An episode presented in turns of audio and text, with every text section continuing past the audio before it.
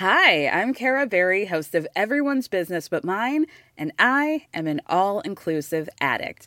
Enter Club Med, the best all inclusive for you and your family. With resorts worldwide, from their family flagship resort, Club Med Punta Cana, to their only mountain resort in Canada, Club Med Quebec, they have everything you need to relax. With their 20 plus sports activities, wellness programs, you can dine on delicious cuisine and make memories with your family. So book your next getaway with Club Med. Visit clubmed.us or call 1 800 Club Med or your travel advisor. Bonjour à tous et bienvenue dans le Rendez-vous Jeu, l'émission bimensuelle où on vous résume toute l'actu du jeu vidéo et de l'industrie du gaming. C'est parti!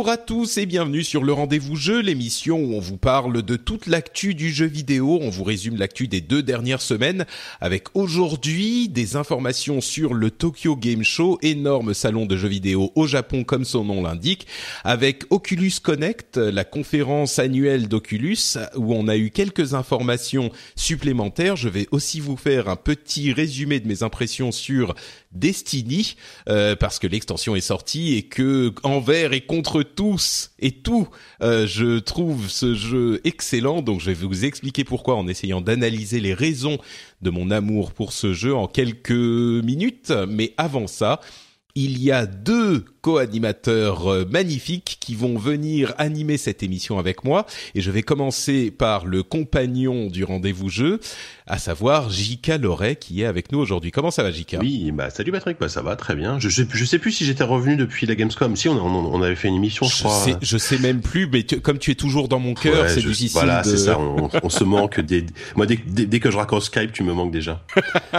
Bah écoute, c'est c'est bien que tu sois là parce que euh, en fait, tu as passé une semaine à Tokyo, enfin au Japon, et, Ouais. et je me suis dit, mais c'est c'est magnifique, euh, le Tokyo Game Show, Jika va au Tokyo Game Show, et là il m'a dit, il s'est regard, il s'est retourné vers moi, il m'a regardé droit dans les yeux, et véridique, hein, mais euh, c'est directement, il m'a dit, attends, mais euh, moi je suis un joueur PC, je ne joue pas à tes consoles de merde, donc le Tokyo Game Show, rien à foutre. Hein, c'est c'est ce que tu m'as dit J'ai exactement. dit ça. Je, je suis, euh, je suis un vrai connard et je, je, je dénigre les consoles absolument. Tout à fait.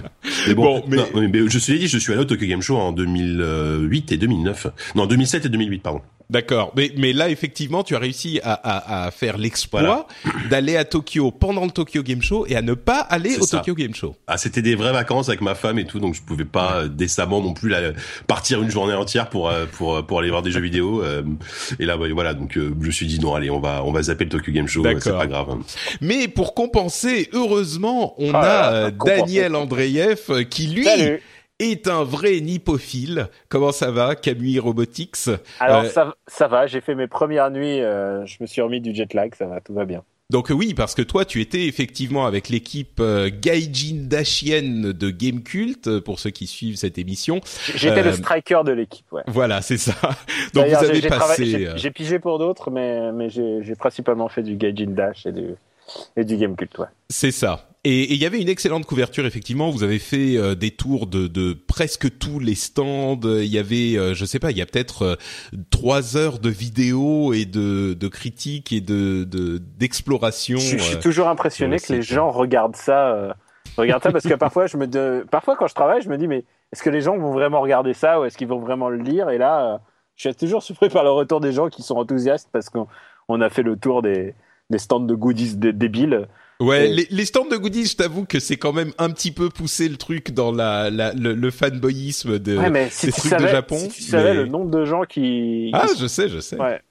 Mais euh, pour les, les tours des stands en général des développeurs, euh, c'est toujours intéressant parce qu'on découvre des trucs qu'on n'aurait pas forcément vu ailleurs. Donc si vous aimez plonger dans les détails de, de toutes ces choses-là, bon, il y a eu des, des, bonnes couvertures du salon un peu partout, mais je trouve que ces tours des stands euh, qui ont été faits chez Gamecult par euh, donc toi, Pouillot et Greg, euh, et bien sûr Hubert qui tenait la caméra pendant ces, ces... Tant bien que mal, ouais. Ouais, tant bien que mal. je trouve que c'est un bon moyen de voir un petit peu l'ambiance de ce Tokyo Game Show, de voir à quoi ça rime exactement. Et justement, euh, commençons par ça, en parlant un petit peu du Tokyo Game Show en lui-même, de comment il a évolué. Je dis souvent que c'était euh, dans les années 90 le salon le plus important du, du jeu vidéo dans le monde. Euh, c'était à l'époque où, bien sûr, on avait Sega, Nintendo et Sony qui représentaient l'intégralité de du jeu vidéo dans le monde. Euh, il y en avait eu même, euh, il y avait un moment où il y avait deux Tokyo Game Show par an. Rendez-vous compte. Il y avait l'édition de mars et de septembre. Ouais. Ouais, euh, et, et, et rendez-vous compte, c'était, enfin, c'est un salon qui est vraiment énorme, qui était pas aussi grand peut-être que euh, le, le, le, le, salon de la Gamescom, qui lui est monstrueux, mais qui était quand même, qui faisait deux fois par an presque autant. Euh, alors, je sais pas si les chiffres étaient comparables parce que c'était pas la même industrie non plus à l'époque, mais aujourd'hui, en tout cas, euh, il fait à peu près 250 000 visiteurs. On a dit pendant quelques années que le Tokyo Game Show se se, disons, perdait en importance. Euh, est-ce que c'est une impression que tu confirmes ou est-ce qu'il reprend du poil de la bête? Enfin, comment tu l'as vu évoluer et comment vous l'avez vu évoluer sur ces dernières années le Tokyo Game Show, peut-être, Daniel? Alors, écoute, ça fait des années que je le fais. Euh, ça fait presque à ses débuts que je le, je le fais. Et à ses euh, débuts, mais c'était euh, ça fait presque 90. 20 ans, quoi. Ouais, là, dans les années 90, ça ne rajeunit pas. Premier voyage au Japon, c'était en 94, donc. Waouh. Ouais, ça ne rajeunit pas. Ouais, bah moi c'était euh, moi c'était en 92 donc euh, effectivement euh, à l'époque c'était marrant il n'y avait pas d'étrangers en fait. Vous êtes vieux. Oui oui, oui. Et les années 80 les années 80 et 90 c'était c'était encore l'Eldorado on était les gadgets étaient rares maintenant. Ouais, maintenant, Tokyo, il y en a partout. Tokyo est rempli de C'est vrai que je me souviens que en 92, 94, les deux premières fois où j'y suis allé, euh, on était dans, dans Tokyo, euh, il y avait, mais euh, il y avait que des Japonais partout, mais dans le sens où c'était, si on voyait un étranger dans la rue, on se faisait un signe de tête, quoi. Ouais. Et maintenant, maintenant les gens se détestent. Mais bon, euh, cette année, cette année, j'ai eu la chance d'aller à Hokkaido. Et, et à Hokkaido, il n'y a pas d'étrangers à part des Chinois. Donc, quand ils voient un blanc en plus qui parle ils parlent jap, ils sont tout, tout gentils. Évidemment, les mecs me disent, me disent, ouais, mais par contre, les Chinois, genre, avec, avec cet air un peu, un peu dégoûté. La, moue ah, dégoûtée, ouais, ah, Les Chinois, je fais, et je leur fais, wow, les mecs, euh, arrêtez. Si vous parlez des Chinois comme ça, ça veut dire que vous parlez aussi des, je, me sens concerné, tu vois. C'est genre, euh, c'est euh, cette haine de l'étranger euh, qui revient de temps en temps. Ouais, non, moi, moi, moi, ce que je fais en fait, c'est que je vais, je vais, bah, je suis d'accord avec eux. Tu vois, je fais ah ouais, non, mais les Chinois, Berk, machin. Après, ils me payent des ramen, tout ça, c'est cool. Ah, mais bon, juste, moi, je fais une mini parenthèse. J'étais hyper impressionné. Ça faisait six ans que j'étais pas retourné par l'explosion des taux du tourisme chinois au Japon, quoi. cette année, dans, ah, Tokyo, mais les, bah, quasiment les seuls touristes que je voyais, c'était des Chinois, quoi. Oui, énormément. Impressionnant l'explosion du, tourisme chinois, il y a le fait que le yen soit assez bas, euh, que l'économie chinoise soit assez dynamique. Mm. Il y a simplement aussi le fait qu'ils sont pas loin.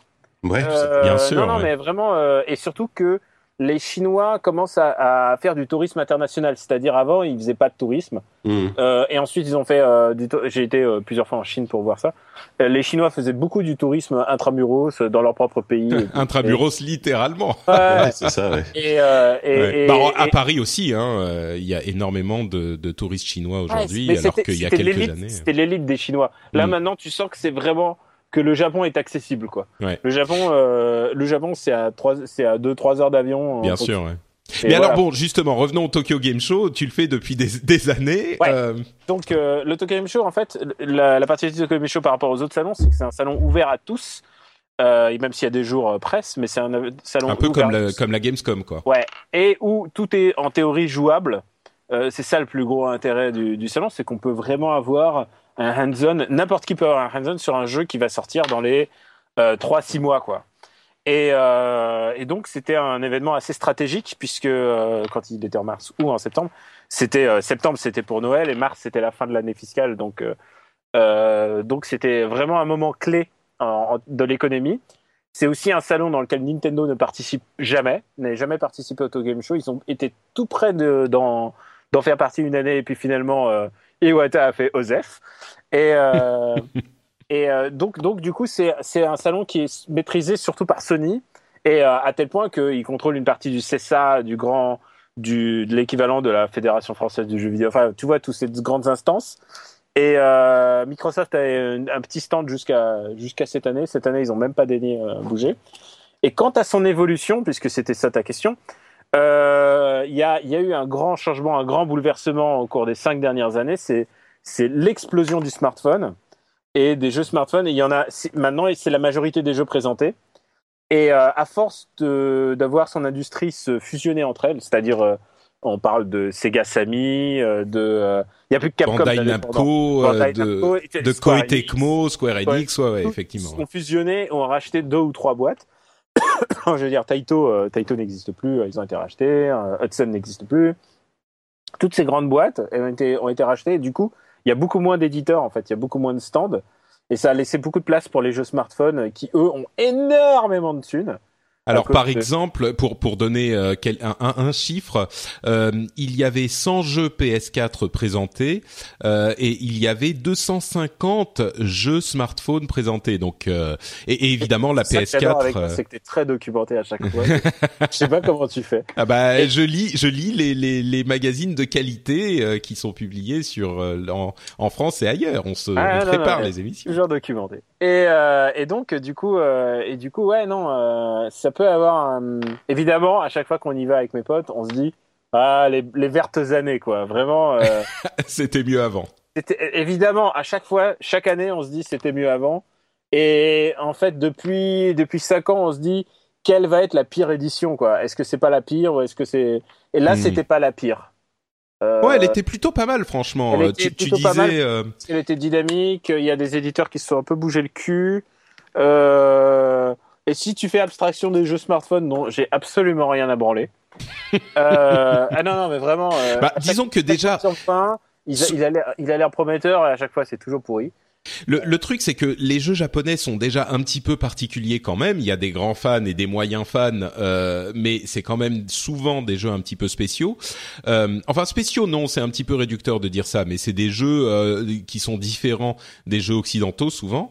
Euh, et, et, quand en plus tu vas vers le smartphone, euh, c'est vraiment spécial, quoi. Ouais, mais mais donc tu disais que Sony maîtrise effectivement le Tokyo Game Show. Euh, c'est rien de le dire. Leur conférence de, de leur keynote euh, d'ouverture qui a eu lieu un ou deux jours avant l'ouverture du Tokyo Game Show.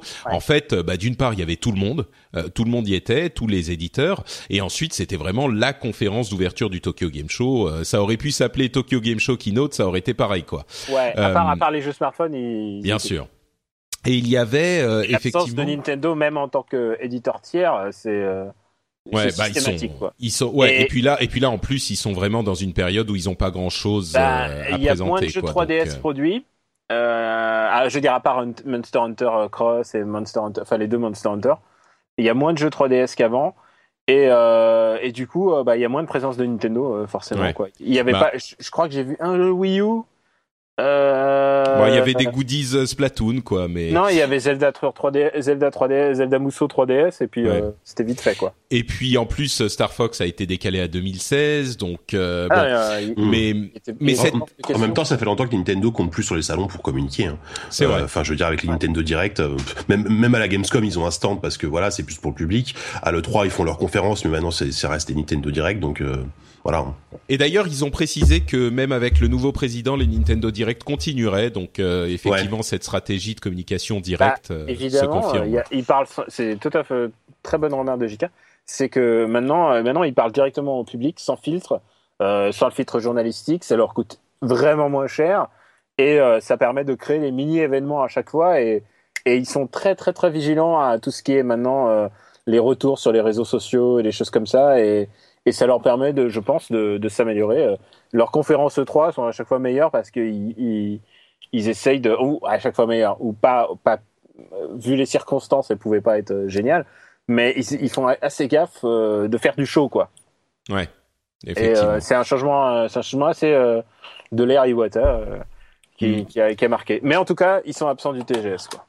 Et donc, euh, bah, on va on va parler évidemment des détails, mais juste en un mot, il y a, y a pas mal d'annonces dans la fameuse conférence euh, Sony.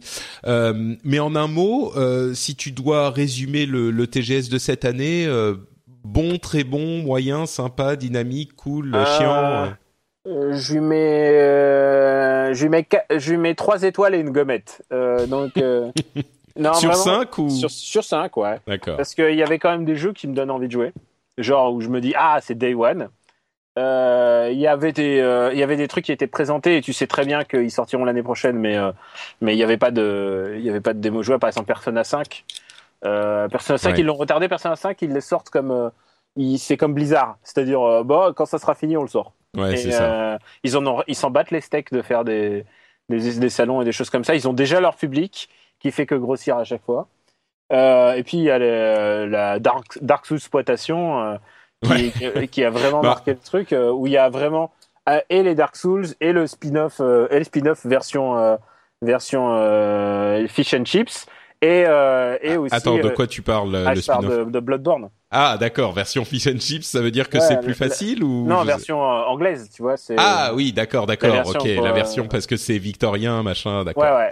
Et, euh, et puis il y a les clones aussi maintenant, parce que les mecs ils se sont dit, hm, c'est intéressant cette histoire de de barre va... de stamina, on va le faire. On va on va en parler euh, justement, mais moi j'ai eu l'impression que cette édition était quand même euh, un petit peu plus enthousiasmante que ces deux trois dernières années où c'était un petit peu plan-plan.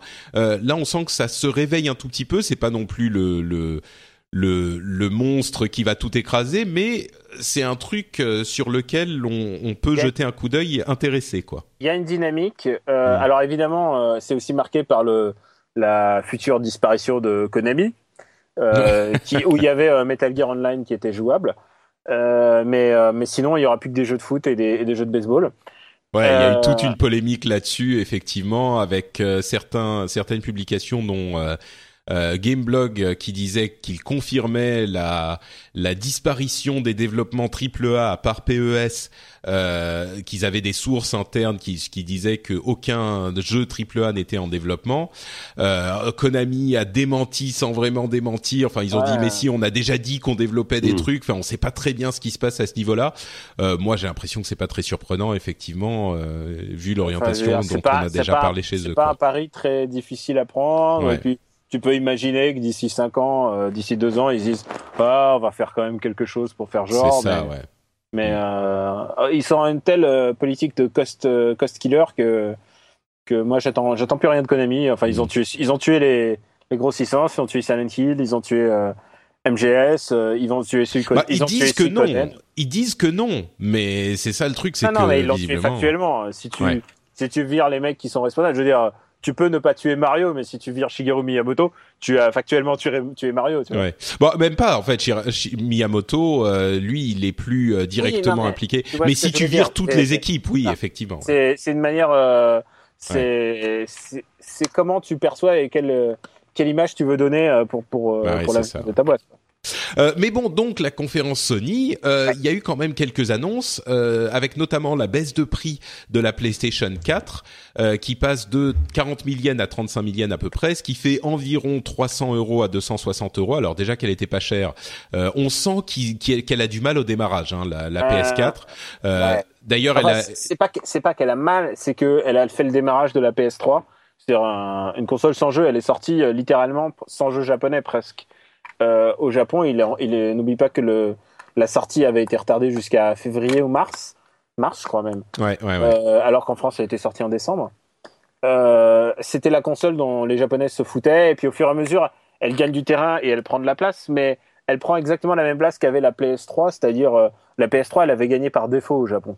c'est-à-dire bon bah c'est la nouvelle console HD bon bah on est obligé bon bah on fait ça et d'ailleurs on, on s'y trompe pas la plupart des très gros développements, ils sortent tous sur PS4, PS3 et Vita. Euh, ils sont pas chiés, ils, sortent les trois en même temps. Ouais. Et d'ailleurs, la, la Xbox One. La PS3 est encore, est encore présente, quoi. Ouais, oui, oui, non, mais bien sûr, c'est, je pense, la console. Bah, là, on est en train d'avoir la transition, effectivement, plus de deux ans après la sortie. Euh, enfin, en fait, non, ça fait pas deux ans au Japon, mais euh, les, les, la transition est en train de s'effectuer. Microsoft a suivi dans la baisse de prix qu'ils appellent temporaire euh, pour la Xbox One, mais à mon avis, au Japon, elle va rester euh, au nouveau prix. Mais de toute façon, la Xbox One est tellement inexistante que effectivement, la PS4 ah, et la, console. Elle a baissé de prix. elle a baissé de prix la semaine dernière. Je sens que Sony, ils ont vraiment peur. Euh, oui, oui, non, mais c'est ça. C'est, c'est. Et je me demande du coup, est-ce que c'est dû à la popularité des, des smartphones, euh, cette, euh, cette, ce, ce, démarrage lent de la PS4, ou c'est vraiment juste qu'il n'y a pas de jeu qui intéresse les Japonais ou qu'il n'y en a pas eu assez au début? Euh, Bah déjà, déjà les gros jeux. Euh, non, mais il y a eu, il y a eu Bloodborne qui a, qui a vraiment bien marché. Mais après. Après, il faut voir un truc, c'est que les, les, les consoles sont en, en concurrence, au Japon en tout cas, en concurrence directe avec le smartphone. Le smartphone, c'est le truc que tu as dans la poche, qui t'accompagne dans tous les voyages en, transport en commun, et tu sais à quel point le transport en commun est important euh, du point de vue sociologique au Japon. Euh, les mecs se tapent parfois deux heures de train par jour, donc euh, c'est peut-être, c'est peut-être même parce que nous aussi on l'a dans la poche effectivement, mais ils ont tellement de transports en commun, peut-être que ça, ça, ça, joue effectivement, ça explique la popularité des jeux smartphones. Et puis tu te feras jamais arracher ton smartphone dans le métro de Tokyo. Euh, et donc, ouais, non, y a, et donc, du coup, euh, les consoles, tu vois, il faut, faut les sortir, tes 30 000 yens alors que tu as un abonnement à payer. Euh, il y a aussi un autre truc, j'en parlais dans mon article dans Le Monde, c'est que il y a la TVA qui a bougé. à l'époque où j'étais allé la première fois au Japon, la TVA était de 2%. Et là, depuis des années, elle était bloquée à 5%. Et là, et là en 3 ans, ils vont la, ils l'ont pas passé à 8% et maintenant elle passe à 10%. Alors évidemment, ça nous fait rigoler, euh, nous autres, avec notre TVA à 20% qui, nous, qui nous enfle euh, profond. Mais, euh, mais au Japon, c'est quand même un, c'est assez radical hein, ce, en termes de changement de, de comportement d'achat. Et du coup, les gens ont moins envie d'investir dans une console. Ça, c'est une évidence. je me... Même la portable, même les portables ont du mal à, à, lutter face au smartphone. Avant, il y a quelques années, on voyait des portables partout. Maintenant, on n'en voit plus trop quoi des mecs qui jouent sur 3DS. C'est juste un c'est juste c'est pas un sondage, hein, c'est juste un ressenti. J'ai vu mm. très peu de gens avec des 3DS dans la main. Mm. J'ai vu alors évidemment il y avait pas de euh, à part des Q8, il y avait pas de gros jeux qui sortaient sur 3DS. Euh, mais euh, mais il y avait peu de 3DS et, les Vita, j'en parle même pas quoi. Ouais, toi, toi JK, t'as as vu beaucoup de 3DS. Est-ce que t'as bah vu une Vita bah alors en fait ouais dans, dans, dans le métro euh, effectivement ils ont tous alors ce qui est impressionnant c'est qu'ils ont tous non seulement un smartphone mais ils ont tous un iPhone 6.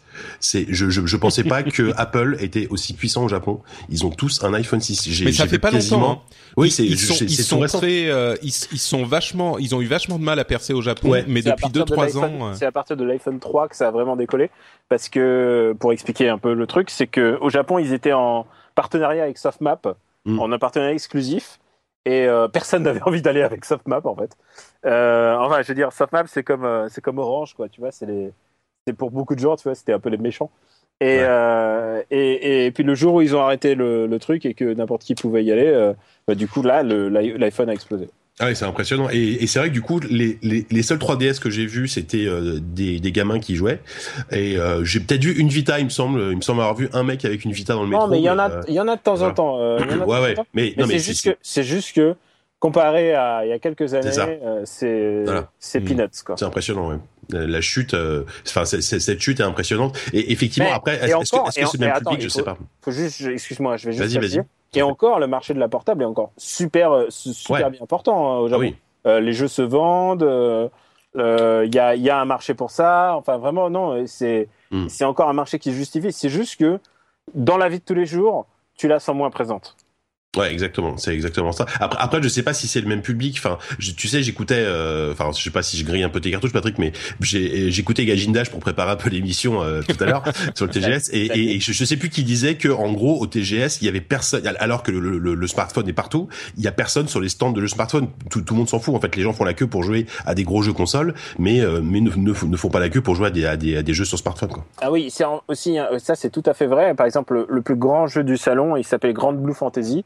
Euh, il y a le stand le plus mégalo que j'ai jamais vu. C'est débile. Euh, avec un, un, espèce de bateau géant, avec des milliards d'hôtesses et tout ça. Mais le jeu était sorti en 2013. Hein. Et c'est ils font et ils font des, de la présence pour relancer des jeux ou pour euh, mm. annoncer des nouvelles des nouveaux trucs parce qu'il y a quand même beaucoup de plus en plus d'investissements sur les jeux smartphones en tout cas au Japon. Je sais pas si vous avez vu la gueule des jeux smartphones au Japon, ils sont ils sont extraordinairement beaux, mm. beaucoup plus qu'en occident et euh, donc ils mettent de plus en plus de blé donc ils veulent euh, avoir un retour sur investissement. Par exemple, il y a le récent flop de de Final Fantasy Mobius. Ils ont mis énormément d'argent dans cette merde. Et, enfin, cette merde. J'y ai joué, hein, je trouve ça atroce. Euh, J'espérais que ça serait bien et euh, ouais. Non non c'est à chier. Hein. Euh, et, et, et voilà et du coup euh, ils essayent de faire des stands pour relancer un jeu euh, d'il y a deux ans parce que en toute franchise Grand Blue Fantasy j'en ai jamais entendu parler j'en ai très très jamais une fois entendu parler en en deux ans et là tout d'un coup c'est genre comme si c'était le, le, jeu du salon il y a des panneaux partout dans le métro et tout ça enfin vraiment ils, essaient de relancer des jeux smartphones euh, comme ça, quoi. Mais au moins, euh, visiblement, on a effectivement un public au TGS qui reste un public de entre guillemets vrais gamers, puisque c'est surtout les jeux consoles qui ont le ah bah. l'attention des des showgoers. C'est sûr. Euh, quand tu vois, moi, je faisais la queue pour jouer à à Dark Souls 3. Et bah, Dark Souls 3, les mecs qui faisaient la queue pour Dark Souls 3, c'était que des pros, des pro gamers et tout. Hmm. genre Exerve à côté, il joue mal. Non, non, mais vraiment, ils analysaient le jeu et tout. Ils se disaient, ah, le boss et tout. On a discuté entre, entre fans de Dark Souls. Euh, non, les mecs qui sont là pour les jeux vidéo, euh, ils trouvent leur compte parce qu'ils ont leur, leur, euh, leur, leur, leur jeu de niche. C'est dur de parler de niche pour ça, pour un jeu comme Dark Souls, hein. mais ils ont leur truc à eux et ils vont voir ça et je pense qu'il y a par exemple les mecs qui vont qui viennent que pour voir le, le trailer de Ryuga Gotoku parce que c'est leur kiff quoi. bon alors justement euh, parlons des annonces et des jeux qui ont été présentés etc. Euh, on a fait notre analyse sociologique, euh, socio-économico, euh, industrie logique de, de, du TGS. Euh, les annonces c'était donc le, la baisse de prix de la PlayStation, le PlayStation One pardon le PlayStation Now disponible au Japon avec des tarifs similaires à ceux des États-Unis mais aussi la location d'un jeu pour 200 yens, ce qui fait à peu près 1,50€. Euh, je ne sais pas combien de temps ça dure la location à 1,50€, mais si c'est genre 24 heures, euh, ça peut être intéressant. C'est peut-être. Ouais, moi je, crois que les Japonais sont pas encore totalement prêts pour ce genre de truc. Et euh, en fait, c'est un truc de technologie en fait. Euh, Square Enix, ils ont essayé de développer, ils ont ils ont eu deux projets exactement similaires sur du cloud gaming. Ils en ont abandonné l'un d'eux. Enfin, c'était honnêtement, c'était notre running gag de l'année dernière. On essayait de comprendre. on essayait de comprendre. Est-ce que Shinra, il y a Shinra et euh, Avalanche? Enfin, on s'est dit qu'est-ce qui, qui, qui, fait quoi? Enfin, on comprenait rien à leur stratégie. Ouais, bon, moi, euh, moi, je crois au, au, au, jeu streaming, mais bon, peut-être que. Non, mais en plus, ils sortaient le même jeu en même temps. oui, oui, non, mais ça, c'était un problème de stratégie chez Square. Euh, à mon avis, la PlayStation Now, c'est un peu plus clair. Et si tu peux jouer à un jeu pendant 24 heures pour 200 yens, euh, je crois qu'il y aura. Mais je sais pas si c'est 24 heures. Ça, on n'a pas eu les détails. Bref, euh, le projet Morpheus s'appelle désormais PlayStation VR, euh, donc un nom un petit peu plus cohérent, enfin qui parle au grand public, avec une une, une suggestion pas une suggestion, mais une petite indication sur le prix. Il disait ça sera le prix d'un nouveau système. Alors, euh, est-ce que ça veut dire 300 euh, euros ou 500 euh, euros au Japon, au Japon, ça veut dire 30 000 yens. Voilà. Ouais, donc, donc, donc 30 200 euros, on est à 200, 250 euros. Ouais, euh, euh, japonais, hein, parce qu'il y a le change Apple et là on arrive à 400. Mais euh, mais bon, on verra euh, un petit peu plus tard. On a des, des questions de prix aussi avec l'Oculus. Euh, on, on, verra que c'est pas forcément si euh, cher que ça pour une solution VR, mais comme on n'a pas les prix officiels, ah. on, on sait pas encore. Alors moi j'ai pu essayer le PlayStation VR et alors. Alors, je suis toujours pas emballé du tout, du tout, du tout par ce qui se passe. Euh, euh, par, le, le, le, Morpheus spécifiquement ou par la VR en, en général euh, Alors déjà par la VR, en fait, je pense que les gens ont pas envie de ça chez eux. En fait, c'est mon gros truc, c'est que chez eux, c'est comme c'est comme le Kinect. Tu vois, au début Kinect, tout le monde faisait waouh waouh, c'est super et tout. Tu bouges les pages, tu mais Minority Non mais je sais pas qui faisait ça. Euh, c'était les, les, vidéos marketing de Microsoft qui disaient waouh waouh tu bouges les pages. Et une, fois, et une fois que tu l'as chez toi, t'en as rien à cirer. C'est ça, on est d'accord. Et, et, je pense que l'Oculus Rift, euh, enfin Oculus, euh, le PlayStation VR, ce sera exactement pareil parce qu'il n'y a pas les jeux spécifiques et les jeux spécifiques, ils seront pas très intéressants parce qu'ils n'ont pas été développés euh, par les bonnes personnes. Bah, il y, y, a vraiment, il y a vraiment un turnover créatif et les, les vrais, les gens qui savent créer des jeux, ils aiment bien créer des jeux un peu à l'ancienne Et, euh, je pense qu'il faut vraiment attendre une espèce de génération euh, de développeurs. Euh, à la, ben, je veux pas invoquer euh, Shigeru Miyamoto, mais tu vois, faut qu'il y ait des fers de lance de cette technologie pour que ça soit intéressant. Et quand je suis allé dans le côté indie de, du TGS, parce qu'il y a un côté indie, euh, les gens qui proposaient des jeux VR avaient l'air dix mille fois plus intéressant que ce que j'ai joué sur PlayStation VR. Ah non, mais ça, je crois que joué à Sengoku Muso, c'était naze. Hein. Non, mais bien sûr, mais ça, on va en reparler dans la partie euh, Oculus, mais il est évident que euh, les, les, la vraie, le vrai début de la VR, et ça, je le dis depuis des, des depuis un an que je fais l'émission, euh, ça va être minimum fin 2016. Ça se confirme encore plus avec le fait qu'on n'ait pas de date pour l'Oculus euh, ni de prix, et justement, les prix vont être assez élevés pour les machines qui fonctionnent avec l'Oculus mais on, ça sera minimum fin 2016, voire même 2017, parce que les jeux ne sont pas euh, prêts. Mais il y en a certains qui peuvent être intéressants. On parlera de, Bullet Train notamment, euh, qui a été présenté à l'Oculus Connect. Mais bon, bref, euh, le, PlayStation VR a maintenant. Il y avait la queue hein, pour essayer le PlayStation Ah mais bien sûr, bien sûr. Mais c'est ça. Ouais. Enfin, il y, a, y a toujours la queue sur ce truc-là parce que ça soulève une sorte d'engouement. Mais comme tu dis, euh, Daniel, euh, enfin moi je suis hyper enthousiaste sur la VR, mais c'est vraiment loin d'être prouvé que, ça marche auprès du public et, que les gens s'équipent à la maison, quoi. Ouais, c'est clair. Et pour moi, en fait, l'avenir de ce... hyper cher au début. L'avenir de ce genre de truc, pour moi, c'est des events. C'est-à-dire euh, ouais, dans, des, dans des, événements particuliers où par exemple, alors, je vais parfois dans les galeries d'art, les galeries d'art, les musées et tout ça. Je pense que ça, pour les trucs musées d'art moderne, les trucs d'expérience sensorielle et les machins comme ça, je pense que ça a toute sa place là-dedans. Mais ça, je crois que en termes de jeu, en termes de jeu, c'est quand même. Mais mais ça, je crois que je crois que c'est la grande question en fait. Est-ce que ça va être gadget? Est-ce que ça va marcher? Et tout le monde se pose la même question et personne n'est sûr.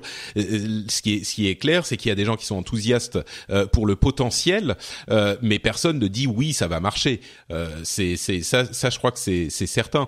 maintenant, la la force qu'a Sony avec son PlayStation VR, c'est que la PlayStation est relativement bon marché par rapport à un PC, puisque le minimum, ça, sera minimum 1000 euros un PC pour marcher avec l'Oculus. Euh, et la, la, PlayStation, bah, elle marchera euh, à, à ses 300 ou 350 euros. Et le, le mine de rien, le PlayStation VR qui est moins euh, moins cher, euh, je pense, que son équivalent euh, ailleurs, ou en tout cas plus facile à, à utiliser, et le fait qu'il soit, enfin, je pense, un petit peu moins performant techniquement. Euh, du, du, du, coup, bah, ça l'amènera à un prix un petit peu plus intéressant. Mais euh, bon, ça, on a encore, euh, on sait pas encore quand, comment, quoi. on verra bien. Passons plutôt au jeu et on parlait donc des euh, Dark Souls-like euh, avec Bloodborne, l'extension qui a été annoncée pour, euh, enfin le DLC qui s'appelle The Old Hunters qui a été annoncé pour le 24 novembre.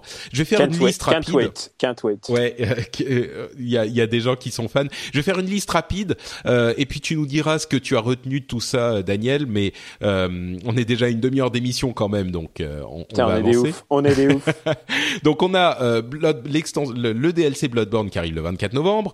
Euh, Gravity Days, alias Gravity Rush, qui revient, qui était un des titres qui avait fait beaucoup de bruit sur la PlayStation Vita, euh, qui était intéressant, mais que moi j'avais pas euh, trouvé aussi incroyable que ah d'autres le, le, disaient. Moi, je suis un grand fan. Moi. Mais le truc, c'est que Gravity Rush a un, un, gameplay qui moi me paraît un petit peu euh, aléatoire et il y a des gens qui sont très très fans de la console. Tu parles de tu parles d'expérience sensorielle pour moi, Gravity Days m'apporte beaucoup plus en termes de sensations et de choses comme ça que, que, PlayStation, VR. Euh, le simple fait, c'est le moment où tu décolles et que tes pieds, il, y a un truc de lévitation, un truc de rapport à la, à la gravité, euh, c'est dans le titre, qui bah, est, que, je trouve, que je trouve inouï.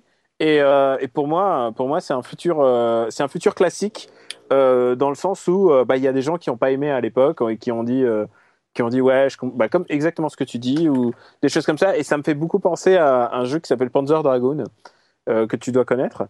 Bien sûr. Euh, sur Saturn et que à l'époque les gens ils ont dit ouais mais c'est un rail shooter et tout. Mais en fait Panzer Dragoon aujourd'hui des jeux comme Panzer Dragoon on en voudrait tous les jours quoi. C'est juste que mm. euh, quand on est quand on est devant et que au moment de sa sortie on peut lui reprocher des trucs, il y a des gens qui vont dire ah j'aime pas comment ça se joue, des choses comme ça. Mais c'est un jeu qui va rester dans les mémoires euh, de par, de par sa manière à, à, réimaginer un monde, c'est vraiment un des c'est un des plus beaux jeux que j'ai joué ces dernières années. C'est vrai qu'il a une euh, un style graphique. Alors pour expliquer aux gens qui connaissent pas, c'est un jeu qui était sorti exclusivement sur PlayStation Vita, qui est une sorte de euh, jeu de plateforme en 3D euh, qui joue énormément avec la gravité, comme son nom l'indique, et on peut se projeter vers les ennemis, vers les, les murs, vers les immeubles, etc. Et il y a une héroïne qui est très stylisée, qui a vraiment un style attrayant. Enfin, le style graphique du jeu est attrayant, et, donc il va ressortir très Mobiusien dans le dans le design.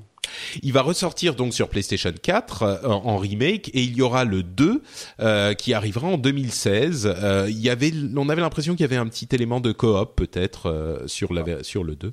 Peut-être, peut-être. Ouais. Everybody's Golf, euh, un nouveau Everybody's Golf qui a une sorte d'élément d'open world un petit peu un petit peu bizarre, euh, qui arrive en 2016 aussi. Je suis pas certain qu'on en avait besoin, mais pourquoi pas? Ah, Alors euh, c'est super Minano Golf. Les mecs qui te qui, Aiment, qui aiment les simulations de golf, ils te diront c'est le meilleur.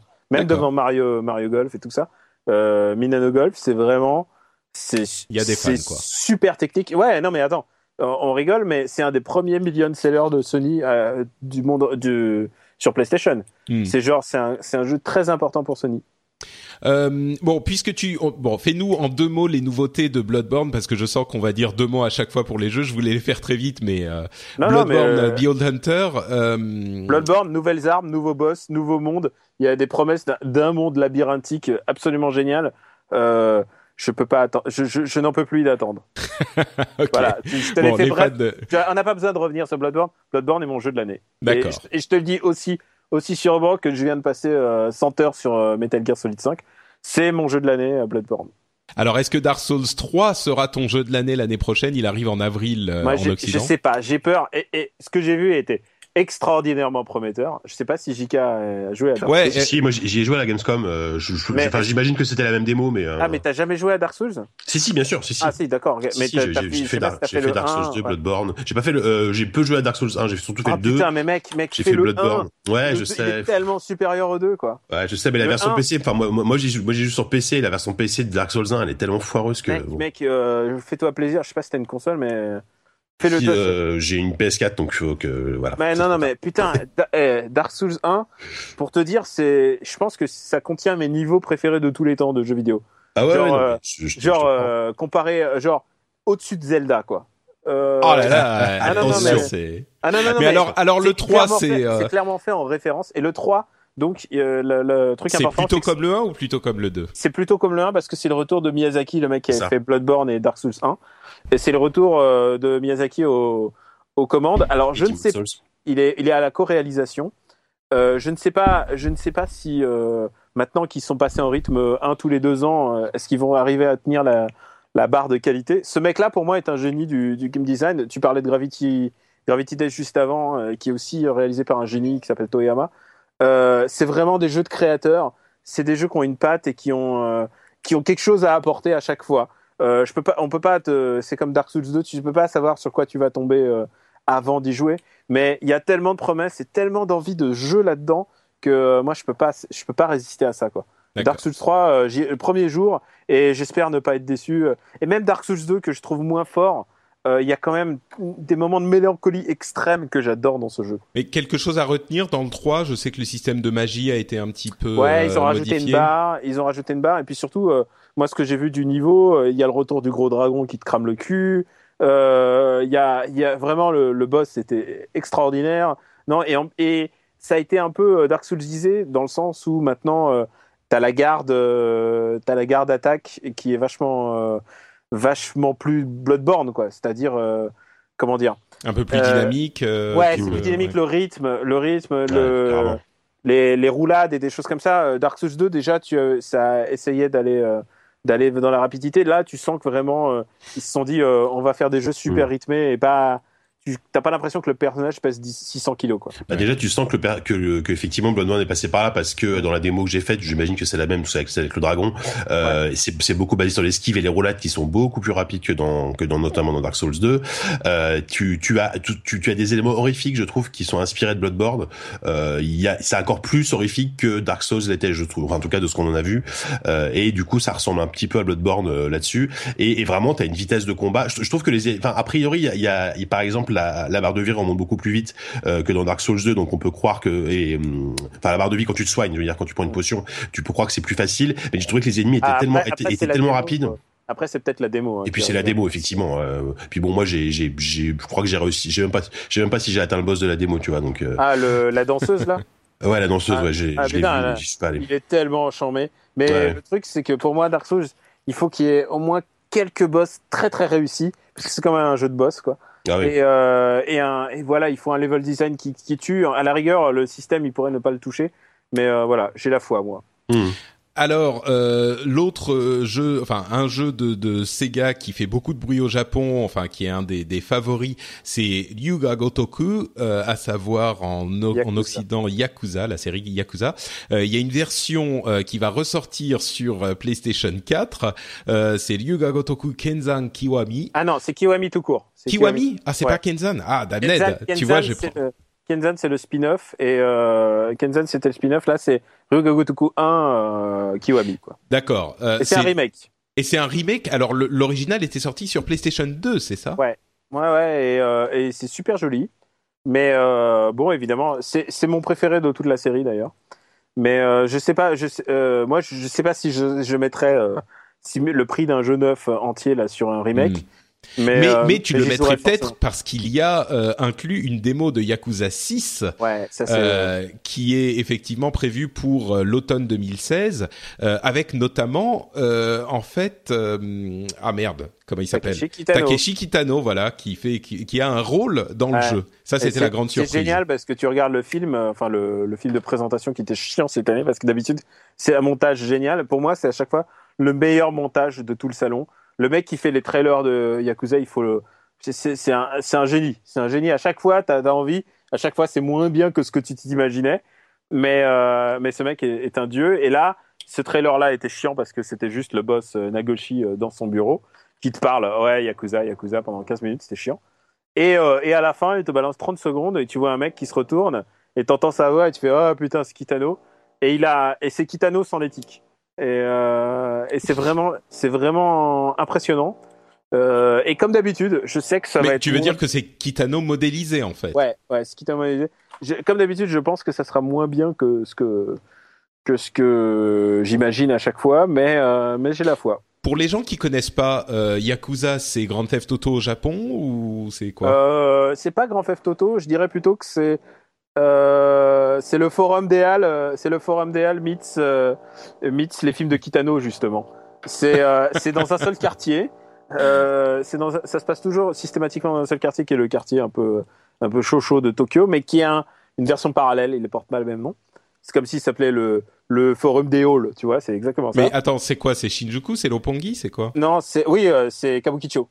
Ah, Kabukicho, oui, d'accord, donc Shinjuku. Quoi. Et alors, moi, j'ai fait un pari il y a longtemps, et je parle euh, surtout pour Jika, c'est que euh, j'ai fait un pari qu'il le sortirait sur Steam un beau jour et, euh, et je pense que c'est un bon client pour un jeu Steam ouais, euh, c'est vrai. pour ressortir eh ben, ils ont tellement cartonné avec Valkyria Chronicle qui a sorti sur sur Steam que je pense qu'un jour ils vont ils vont craquer ils vont le, ils vont le sortir c'est mm. Kabukicho est modélisé genre à peu près réalistiquement ou oui, parce que moi c'est réalistiquement il y a le il y a le le centre de baseball, il y a la grande tour et tout.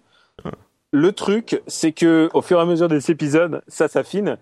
Ce qui s'appelle s'affiner au Japon, c'est d'avoir des contrats avec des publicitaires et tout ça. Et, euh, et du coup, il y a de plus en plus de vrais produits, de placements produits. Genre, au bout d'un moment, le but, c'est de restituer le monde tel qu'il est avec les, les vraies firmes, les vrais machins. C'est ça un peu le, le, le game dans, dans Yakuza. Au bout d'un mm. moment, euh, ça sera, sera plus qu'un jeu réaliste. Euh, c'est aussi né un peu avec des pubs partout, ce qui retranscrit bien le Japon, effectivement. Ouais, c'est un peu né de, bah, de, de la frustration Shenmue. Euh, là, c'est c'est a rien à voir en termes de, c'est pas zen comme Shenmue avec euh, avec des flashbacks sur papa papa karatéka. là, c'est vraiment le monde de la pègre. ils sont tous, ils sont tous des crapules, sauf le héros qui est une crapule mais au grand cœur et, et super. genre, il sauve le. Ah, je, je, je, je, spoil pas en disant que dans le 3, il, il, il gère un orphelinat, quoi. Euh, oh là là, comme c'est beau. Ah non, non, mais c'est débile. Et, euh, et c'est des purs moments de Otoko de, de bromance, tu vois, de, de, de bromance, c'est très très particulier. D'accord. Euh, vraiment, le premier est génial, quoi. Si vous avez l'occasion de vous le faire à l'occasion de Kiwami ou qui ressort à un moment, Le, le bah, je sais pas s'il sera dispo à l'Ouest, mais euh, en tout cas, il bah, sort au Japon. il est sorti sur PS2 en Occident. Sur PS2, oui, oui, non, mais je veux dire Kiwami euh, qui sortira sur PS4 euh, le 21 janvier au Japon. Mais Sony a parlé de de, de sortir Yakuza 5, je crois. Ah. donc peut-être que peut-être qu'ils le sortiront quoi. Mais c'est-à-dire que Sony prend en charge la trad et tout ça. C'est une un partenariat. Bah, de toute façon, ça, ça, il faut le faire en japonais avec les sous-titres. Hein. C'est, oui, bien sûr. Mais euh, je pense que maintenant ils, euh, ils, feront, ils feront pas autre chose. Ouais. Bah moi, j'ai, euh, j'ai, j'ai vécu effectivement quand j'étais au Japon, je passais par Shinjuku et par Kabukicho quasiment tous les jours. Donc, enfin parce que c'était sur mon chemin, j'étais à la, je prenais la, gare, le train à la, la gare de Seibu Shinjuku qui est un petit peu ah. plus loin. Enfin bref. Et tu allais dans quel bar à hôtesse là Moi, tu sais bien que ce n'est pas mon genre, euh, ce genre de choses. Aujourd'hui, oui, mais à l'époque, on sait. À l'époque, non. À l'époque, j'étais trop jeune, j'étais timide, tu vois, c'est pour ça. Ah, d'accord. Euh, bon, ensuite, il y a Capcom qui a présenté Biohazard um, Umbrella Corps, euh, qui est une sorte de TPS compétitif en 3v3 avec des zombies euh, qu'on peut utiliser pour attaquer ses ennemis avec des grenades qui attirent les zombies ou pour en détruisant les scramblers qui sont euh, sur chaque personnage. Genre s'il y en a un qui campe quelque part dans le dans le coin, on lui tire dessus, il, on détruit son scrambler. Donc même si on l'a pas tué, les, les, les zombies ne sont plus scramblés et donc vont aller vers lui pour le bouffer. c'est pas forcément de chez Capcom qu'on attend un un, TPS compétitif, mais pourquoi? Enfin bon, j'ai pas énormément d'espoir non plus. Ça sort en 2016. Moi, je, mais... moi, je, je, vous laisse en parler. Je m'en, je m'en bats les steaks. contre contre fou. ah non, mais euh, je, mortellement. Euh, ouais, Bah, à vrai dire, c'est un, un, produit qu'ils ont confié à une équipe de gaijin. Euh, ouais, mais c'est vraiment un, produit pour l'export. moi, je pense que ça n'a aucun, je pense pas que ça n'a aucun intérêt quand ça sortira. Ouais, c'est c'est un peu, euh, enfin il y a le la sortie, enfin c'est les 20 ans de Biohazard, c'est un petit peu décevant qu'il n'y ait rien de plus excitant euh, pour les 20 ans de Resident Evil quoi. Mais ouais, mais en même temps, euh, je pense qu'ils ont un peu cramé leur truc parce qu'ils font des remakes sur remakes tellement, sur remakes. Ouais, c'est vrai. Et et surtout les, les artistes qui faisaient les vrais Biohazard, on les a vus dès qu'ils sont partis, c'est devenu nul. Euh, Biohazard 5 est, est, naze. Biohazard 6 c'est pire encore. Euh, dès qu'ils ont laissé les, les, petits les petits bolos là, euh, ça, ça, la série a perdu en qualité et ça s'est ressenti. Et moi je pense que pour l'instant c'est une licence morte qui demande juste à avoir un bon artiste qui reprenne euh, et avec une vraie idée directrice pour le relancer ça. Ouais, et, euh, et, le fait qu'ils sortent un truc comme Umbrella Corps, euh, ça veut tout dire. déjà le premier, bon, la Chronicle c'était nul et euh, enfin c'était sans intérêt. Et, là, là c'est clairement une licence qui pour le moment euh, vit euh, vit sur ses remakes HD qui, qui pour le coup sont assez cool parce que ça permet de redécouvrir des grands jeux comme le premier Resident Evil qui a sorti sur PC là. C'est c'était vraiment. Alors moi je l'ai refait, c'était avec un vrai plaisir. Et là limite, enfin le truc que j'attends le plus c'est le, le, remake du 2 quoi, le remake de Resident Evil 2 qui a été annoncé quoi. Ah, moi, je suis pas un fan du 2 alors en plus donc je, suis pas le cœur de, le, le, problème avec le 2 moi c'est le même problème que j'ai avec Metal Gear Solid 2 hein, de l'époque dont j'ai beaucoup parlé ici, c'est que, euh, enfin, en, tout cas, bon, même sans parler de Metal Gear Solid, tu sens qu'il voulait faire quelque chose de différent. Il voulait faire, euh, pour les vieux de la vieille qui s'en souviendront, ils sauront de quoi je parle, mais tu es euh, à un moment dans la rue parce que le, le premier se passait entièrement dans le, la fameuse mansion, le manoir, euh, le manoir machin. Et tu t'es dit, dans, dans le 2, ils ont voulu faire quelque chose de beaucoup plus ambitieux. Ils voulaient faire la ville de Raccoon City. ils voulaient faire quelque chose de beaucoup plus vaste. Et ils se sont compte en cours de route que ça allait coûter la, peau des fesses et que même techniquement c'était peut-être pas possible. Euh, et du coup, ils se sont dit bon allez merde, on va refaire comme dans le premier. Il y a allez, on prend cette euh, station de police là et ça va être pareil. Et du coup, là où c'était hyper cohérent d'avoir dans le premier euh, le la figurine que tu prends dans telle pièce et que tu mets euh, sur le, euh, le, le la cheminée pour ouvrir la porte secrète machin, c'était le manoir mystérieux. Ok, pourquoi pas. Là, t'es exactement le même de le même genre de conneries euh, dans le, la station de police et ça n'a aucun sens. Bah, T'as un petit passage de 10 minutes euh, dans le, le, les rues au début et puis après t'es euh, mansion, enfin manoir 2, la station de police. que ce soit à Niclo, ça va. Le truc, c'est que moi, j'en peux plus des light puzzles de merde. Euh, des trucs où ah il faut avoir une orbe verte pour ouvrir la porte verte. Ouais, ouais. Ah ouais, non, mais ça c'est old school, c'est sûr. Je n'en peux plus et à chaque fois que je vois un light puzzle, genre euh, j'ai joué à Alien euh, Alien Isolation là et à chaque fois que je vois une porte avec il faut rentrer un code, j'en ai ras le cul. Je déteste ça. je déteste ça, c'est vraiment du gameplay sans aucune imagination. tu vois, c'était ça qui était bien avec Mikami, c'est il est arrivé, il a fait ouais, laissez-moi, laissez-moi faire avec vos, jeux de pourri. Là, moi, je vous fais Resident 4. Il a fait Resident 4 qui, qui déchire, qui déchirait tout le monde, qui déchirait tout. Et, et il est parti. Et voilà. Et, et ils ont rien fait de cet héritage-là, quoi. Ouais. Bon, euh, New Danganronpa V3 qui arrive, bah, comme tu le disais, sur PS4, PlayStation Vita. Euh, ça, c'est un jeu qui est un petit peu un héritier de Persona et des visual novels. Euh, Danganronpa, qui est pas hyper connu en Occident. Euh, comment tu le décrirais à quelqu'un qui Il a, il a un jeu de niche. Hein. Il y a quand même un public. Euh, il y, a, il y, a, un gros public. Moi, je suis pas un gros joueur de Danganronpa. J'ai joué au mais, premier. Mais explique ce que c'est pour les, les gens qui connaissent pas, parce qu'on a un, un, public très large dans l'émission. Alors, c'est un jeu d'aventure et avec toujours une séquence de process. Et euh, ça a été euh, de mise en accusation. Ça a été un, jeu qui est sorti dans la dans la foulée de Phoenix Wright. Euh, au moment où les jeux d'aventure, ils se disaient ah putain avec peu de moyens on peut faire des choses pas mal. Et effectivement, c'est un jeu très très écrit. Il y a un personnage de mascotte et un personnage de mascotte terrifiant qui est en fait c'est un battle royale en huis clos, voilà. Et, euh, et Avec beaucoup de lecture, c'est effectivement visual novel. Et... Un jeu d'aventure. Et après, il faut que tu, euh, tu vois euh, qui ouais. a menti et qui a machin. Et en plus, tu, tu pour pas mourir et tu dois être le dernier à la fin, quoi. Ouais, non, et c'est habilement écrit et euh, ils en font pas trop des masses pour. c'est franchement, franchement, c'est c'est pas mal. Moi, je suis pas un gros joueur de, de ça, mais je sais que mes potes là, qui mm. sont qui sont ouf, te gagneront pas. Moi, je j'ai fait le tour de la question. Mais bah, ça euh, sera peut-être l'occasion de découvrir, ce nouvel épisode qui arrivera donc l'année prochaine. si là, la nouveauté, c'est qu'il est sur PS4. Et euh, d'habitude, c'est un jeu portable, et là, euh, sur PS4. Et, et, donc, c'est un petit peu comme Persona 5 qui a été, comme, comme, on le disait, décalé à 2016, mais il y a un nouveau trailer. Euh, bah, Persona 5, il n'y a pas grand-chose à en dire maintenant euh, encore, mais... il y a la thématique des voleurs, quoi. C'est ça, mais ce que je veux dire, bon, ça on le savait déjà. En France, mais en France, il va être traduit par Persona 5 Le Valois. Avec, le Valois euh, Ouais, avec Balkany. Euh, Balkany pas mal. Ça m'a, ça m'a j'ai mis un moment à comprendre. Mais, euh, mais euh, ouais, Persona 5, c'est, euh, je le dis, je le dis à chaque fois, je crois, c'est vraiment Persona, une série qui a gagné petit à petit des, un public en Occident. Et le 4 avec la version Vita, qui était l'un des seuls excellents jeux de la Vita, en tout cas un des jeux qui a fait beaucoup de bruit sur Vita, qui, qui a gagné beaucoup de public. Et c'est une sorte de succès en sous-marin. Et je me dis que le 5 euh, va peut-être devenir un épisode important. Euh, enfin, va peut-être amener la série sur le devant de la scène pour tout un public qui. C'est quand même devenu mainstream avec euh, Persona 4 en fait. C'est qu'à chaque fois, les fans de Persona, c'est des, hardcore. Oui, oui mais toi, t'es, toi, t'es gaijin, t'es, toi, t'es euh, gaijin super fan de trucs japonais, donc pour toi, évidemment, tu connais Persona. Je suis sûr que les gens qui écoutent cette, cette émission, qui sont un petit peu moins fans de jeux japonais, là, ils en ont pour leur argent Alors, dans cet il faut, épisode. Il faut leur résumer Persona in a nutshell. Mm. Persona, c'est un RPG qui se déroule dans une année scolaire.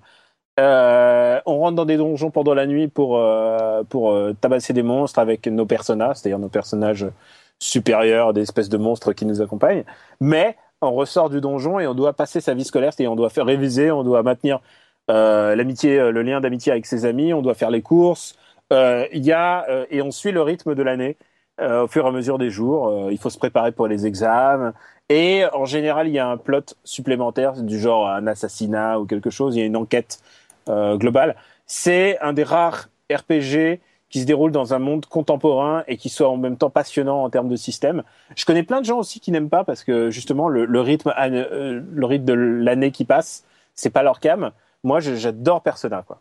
Moi, j'ai joué, euh, j'ai pas fini Persona 4, mais j'y ai joué peut-être 20 heures. Il y a plein de gens qui ne finissent pas, quoi. C'est dur, hein. C'est vraiment, euh, c'est super long, mais euh, mais ça me fait plaisir que tu me dises qu'il y a plein de gens qui le finissent pas et qu'on ah, peut quand même l'apprécier. J'ai des très bons potes qui disent ah personnage, j'adore le design, mais j'arrive pas à jouer.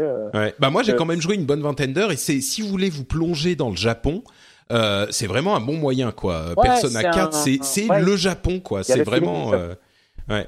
Et, euh, et d'ailleurs, il y a Dancing All Night qui est sorti là il y a pas longtemps, qui est un jeu de danse avec les personnages de Persona. Et ce qu'il faut dire aussi, c'est que c'est très facile de rentrer dans un épisode nouveau de Persona parce que c'est jamais les mêmes personnages en fait. C'est une histoire complètement différente à chaque fois, un petit peu comme Final Fantasy. Ouais, c'est un univers euh, différent à chaque fois, mais c'est toujours des étudiants. Euh, c'est un jeu qui est très. Des lycéens même. Ouais, c'est un jeu qui est très. Euh dans l'air du temps, c'est-à-dire il y a parfois des personnages LGBT. et l'adolescence, c'est un truc qui est facile à s'identifier en fait. parce qu'il y a les beaux gosses de, de l'équipe, il y a les jolies filles, mais il y a aussi les, les otak. Enfin, c'est vraiment, en général, ils essaient de faire un casting intéressant, quoi. C'est pas juste du cliché japonais avec des, des filles à gros seins et des femmes chats. Ouais, ouais, exactement. C'est vraiment un, un, un jeu euh, euh, qui a des qualités à plus d'un égard, quoi, Persona. Donc moi, j'attends vraiment avec impatience le 5. Euh, J'espère qu'il arrivera en Europe euh, assez vite, quoi. Au fur et à mesure, il y a toujours des nouveaux utilisateurs de Persona qui sont alléchés par les, les anciens, qui disent ouais, il faut jouer à mm. Persona et tout ça. Et il y a plein de gens comme toi qui abandonnent au, au bout des 20 premières heures parce que euh, parce que parce qu'ils n'y arrivent pas et je pense qu'ils gagnent aussi du, du, public grâce à ça. C'est-à-dire qu'il y a des gens, énormément de gens qui n'y vont pas jusqu'au bout du jeu, mais qui respectent le, qui disent ah je comprends exactement c'est pas un jeu que tu détestes. Tu détestes jamais Persona. C'est juste que soit t'accroches, soit t'accroches pas, mais tu respectes complètement le, le taf ah, qui Moi, je, je, suis pas allé au bout du 4 et pourtant j'ai très hâte de d'essayer le 5. En plus, il y a un truc qu'on n'a pas dit qui est quand même et essentiel. Et jamais jusqu'au bout du 5, sans, sans doute, pas. Sans doute pas. Mais euh, mais il y a un truc aussi qu'on n'a pas dit qui est essentiel, c'est que c'est un, un design incroyable Persona, c'est super bien designé et la musique est hyper travaillée. Euh, c'est très très beau dans les scènes de, de, de enfin animées et c'est très la musique euh, fait ouais, il y a un gros travail d'habillage euh, d'habillage c'est euh, les premiers euh, c'est les premiers gros jeux japonais qui essayaient d'être un peu trendy, de respecter mm. un peu le ce qui se fait en termes de nouveaux de nouveaux styles graphiques, de jouer avec la typographie et tout ça. C'est toujours un plaisir pour les yeux. Les menus, ah, les menus de Persona sont tellement beaux qui valent, le, hmm. ils valent le coup d'être achetés. Le jeu vaut le coup d'être acheté pour vouloir les menus. Je suis désolé, Jika, euh, je sais pas si ça te parle, mais. Non, bah, euh, si, si, moi, enfin, en fait, Persona, bah, c'est exactement ce que tu disais tout à l'heure. C'est, c'est un truc que, que j'ai envie d'aimer, en fait. Et, euh, et pour le coup, j'ai joué à, à, Persona 4 Golden sur Vita, euh, sauf que, euh, au bout de 6 heures, j'avais toujours pas commencé vraiment à jouer. Enfin, pour le coup, l'introduction est extrêmement longue. Eh mais ben, c'est le. Plus que dans la, la, la, moyenne des RPG japonais, je trouve, quoi. Et, et du coup, ça m'a, ça, ça m'a découragé, quoi. Mais, mais le pire, c'est que c'est un univers qui me plaît beaucoup. Et franchement, le trailer qu'ils ont balancé pour le Est-ce que, est que vous entendez là Allô Ouais. Ouais. Alors attendez, est-ce que vous entendez la musique? Hop, les gens devraient ah. entendre. Là, je fais, je fais, je fais, je mets la musique de Persona, euh, du générique de Persona 4 en fond, euh, juste pour le plaisir. Play. J'entends pas moi. J'entends rien. Vous entendez pas? Ah merde, attendez. Hop, là vous entendez? Non, toujours ah, pas. Ah bon, d'accord. Bon bah j'espère que les auditeurs entendront eux. Peut-être, ouais. Tu le montage. Mais, euh, mais franchement, ouais. Et par exemple, chez nous, chez ZQSD, euh, disent, je sais que c'est, c'est, c'est le jeu qu'il attend le plus cette année parce qu'il est ultra fan de Persona et je connais plein plein de gens qui adorent la série. Et effectivement, euh, c'est une série qui est vachement appréciée. Et bon, moi, je, moi, je sais que j'ai envie de m'y mettre, mais, mais c'est trop, euh, c'est trop RPG japonais pour moi, quoi. je pense, enfin, je sais pas, il y a un truc euh, qui, qui, qui passe ah, pas, malheureusement, quoi il faut, faut c'est un jeu dans lequel il faut se plonger. Ouais, faut, faut, faut s'y mettre vraiment. En plus, c'est long, c'est, ça prend du temps. Ouais, ouais. Ça. Bon, bref, Persona, un bon jeu à essayer euh, quand il sortira, en tout cas le 5. Euh, allez, on va passer euh, sur la suite rapidement. Euh, j'avais envie de parler de Nioh, mais vous savez quoi, c'est un jeu qui est de Koei Tecmo qui a été annoncé il y a 12 ans et qui arrive enfin, qui est une sorte de mélange. J'étais là le jour de son annonce dans la conférence. il y a 11 ans. Il y a 11 ans, ouais. ouais. Et, et c'est un jeu qui est basé sur le script de Akira, euh, de Akira Kurosawa et qui a été terminé par son fils et par Ko Shibusawa. Ouais, ils en ont plus trop parlé là dans cette ouais, présentation. Ouais, évidemment, parce hein, que là ils l'ont un petit peu euh, Witcherisé. Ouais. C'est genre Dark Souls, Ninja Gaiden, Onimusha, oui. Witcher. Ils ont rajouté attendu une barre de stamina. Je sais pas où ils ont eu cette idée, mais c'est vraiment c'est du génie. Et en même temps, moi j'aime bien l'idée que d'avoir un Dark Souls dans un autre univers et tout. Euh, en plus, c'est c'est Ninja, c'est hum, c'est la team de euh, merde de Ninja Gaiden et compagnie, donc euh, c'est la team Ninja, donc euh, ces mecs en général ils savent réaliser des jeux. je suis assez confiant. Ouais, d'accord. Bon, surtout, ça sort. Mais malheureusement, on a perdu un running gag. C'est qu'on avait un running gag tous les ans, genre, hey, il est où Nio? Et là, maintenant ils ont dit, non, ça y est, il est là. Oh, quelle horreur Quel malheur. Ouais, heureusement, il nous reste FF15. bon, euh, alors attendez, là on va voir, on va voir si ça marche. Une seconde, je vais, je vais retester. Euh, non, c'est pas bon.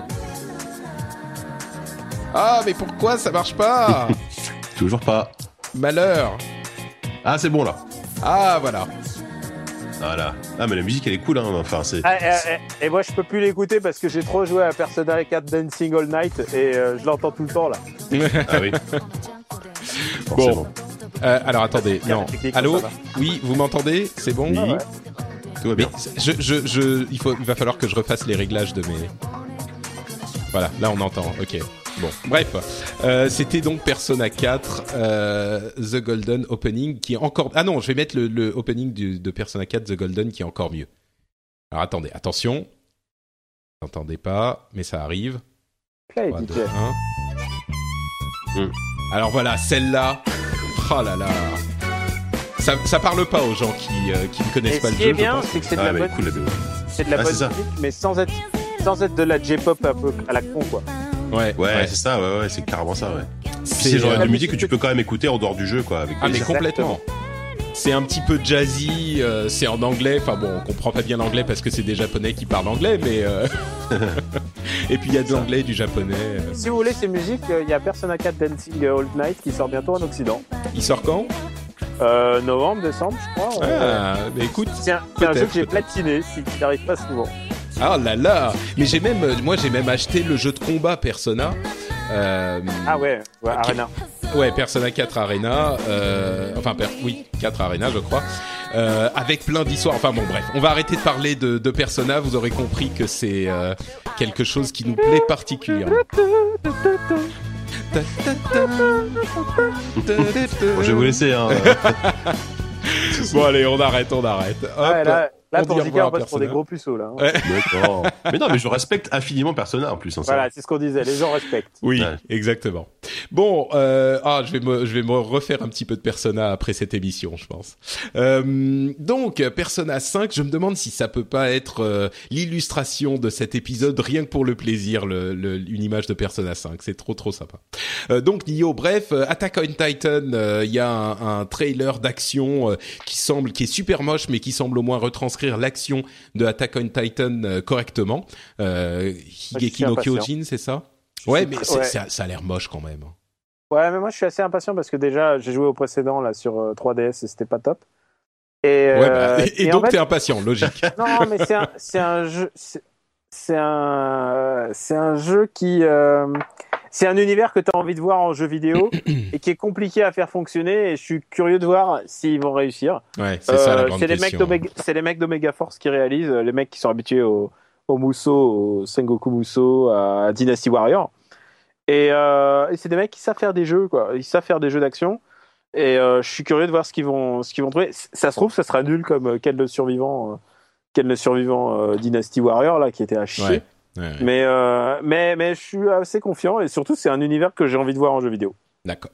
Bon, voilà, je pense que Eh, t'as résumé le sentiment de tout le monde. Il y a, il y a des grappins et il y a des grappins et c'est ça qu'on a envie de voir, des mecs avec des grappins. C'est ça.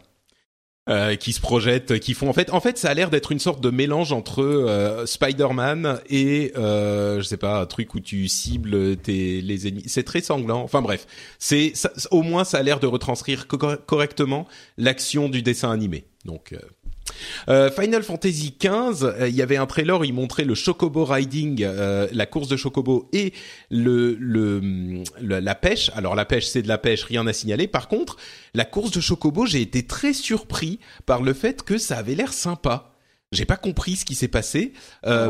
C'est C'était pas mal du tout, quoi. faut- ouais, c'est du détail, d'accord, mais mais il y a des quoi. il y a des dérapages, ils accélèrent et tout les chocobos, je sais pas, c'est bon bref, ça avait ça avait l'air marrant.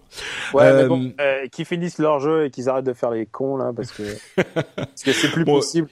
Il y avait il y avait plein d'autres jeux aussi euh, dont on va pas sur lesquels on va pas for- forcément passer beaucoup de temps parce que euh, vous les vous les connaissez plus ou moins. Il y a euh, le le RPG de Square qui qui s'appelle Project Setsuna euh, de de la Tokyo RPG Factory qui est bah un RPG japonais mais carrément. Il y a Monster Hunter, il y en a 12 000. Dragon Quest Builders, euh, c'est-à-dire Minecraft euh, pour Dragon Quest qui a l'air mignon. qui, qui a l'air super. J'ai Ouais. joué et ça m'a passionné. J'adore Minecraft. Euh, je trouve que Minecraft c'est génialissime. Et, euh, et euh, ils ont évidemment copié le, le jeu, même s'ils s'en cachent bien, mais c'est une copie conforme. Mm. Et mais réadapté à Dragon Quest, moi j'y crois, j'y crois énormément. En plus, euh, en plus Minecraft marche à fond au Japon, quoi. C'est un million seller. C'est le truc qui fait vendre de la Vita au Japon, c'est T'imagines, ouais, le, le, le, crossover Minecraft Dragon Quest qui sont des million sellers au Japon, mais le, le carton assuré. Quoi. Ah non, mais ils vont vendre, ils vont vendre des, des plateformes, ah ils le sortent sur Vita en plus et tout. Ah ouais, non, c'est clair. Euh, et, et en plus, alors, il y a une star du game design qui est euh, derrière le, le jeu. Euh, c'est le mec qui a fait les Trian Odyssey, euh, qui a fait les Trian mm. Odyssey. C'est, euh, je pense que c'est le bon jeu au bon moment. J'ai hâte d'être en janvier pour y jouer. Mm. Par contre, c'est quand même hyper décevant qu'ils aient pas du tout communiqué sur DQ11, hein, sur Dragon Quest 11. Ah non, non, mais alors, DQ11, il y a une raison. C'est qu'ils l'ont annoncé il y a un mois. Oui, ouais, ouais. Ils ont, fait, une, ils ont fait une grande cérémonie. et oui. c'est qu'ils avaient rien de plus à annoncer. Ensuite, il y a un autre truc, c'est que pour moi, DQ11, il sera jamais sorti à temps c'est un jeu qui est pour le 30e anniversaire de la série, euh, mais en même temps, euh, je le vois, j'ai du mal à voir deux jeux d'Eq11 qui vont sortir euh, dans l'année. Dragon Quest, ouais. Ouais, c'est sûr, c'est sûr. C'est pas possible. Et ils ont rien d'autre à dire. Et surtout, ils ont, vu que c'est un salon où il y a beaucoup plus de trucs jouables, les mecs, ils vont pas se faire chier à faire un trailer un mois, un mois après la, son annonce.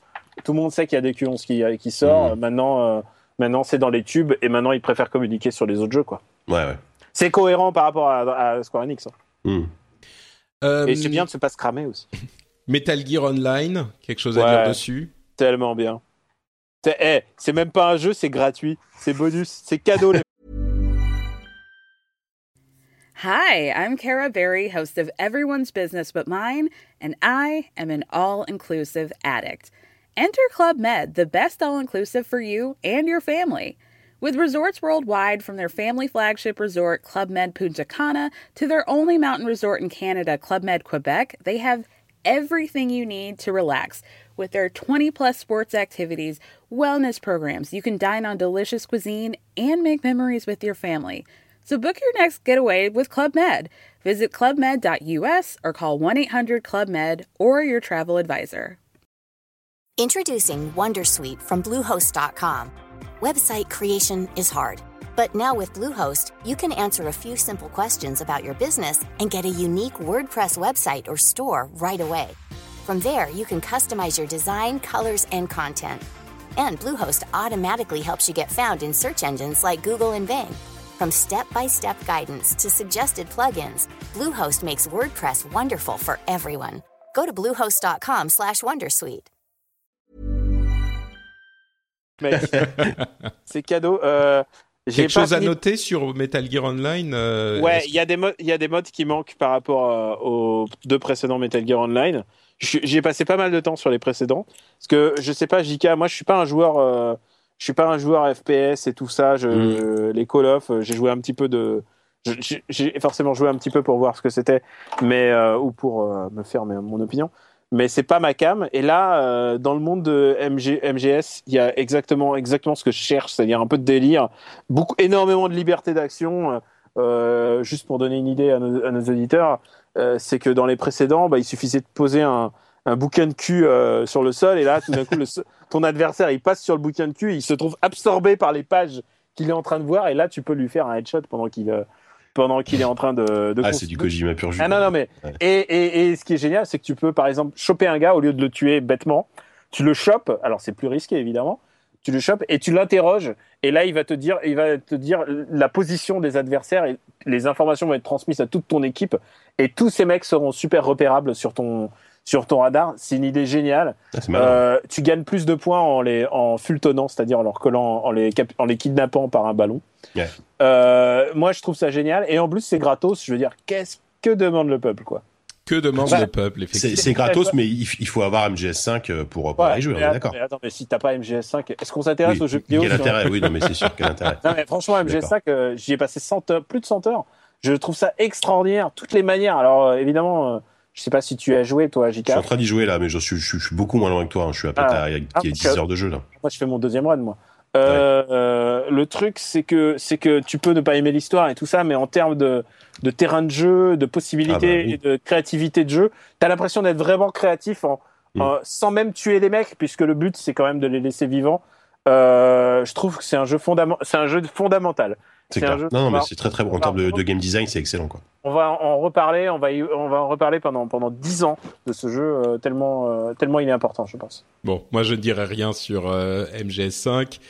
Euh, pour ne pas relancer les polémiques. Il y a des, en ah, fait, euh, tu es pas fan toi ou tu Bah pas, pas, pas hyper fan non. Et il y a des gens qui, enfin, c'est marrant, j'ai jamais rencontré. J'en parlais euh, dans, dans mon émission en anglais. Il y a des, des gens qui sont venus euh, discuter également euh, dans, dans les commentaires là-bas.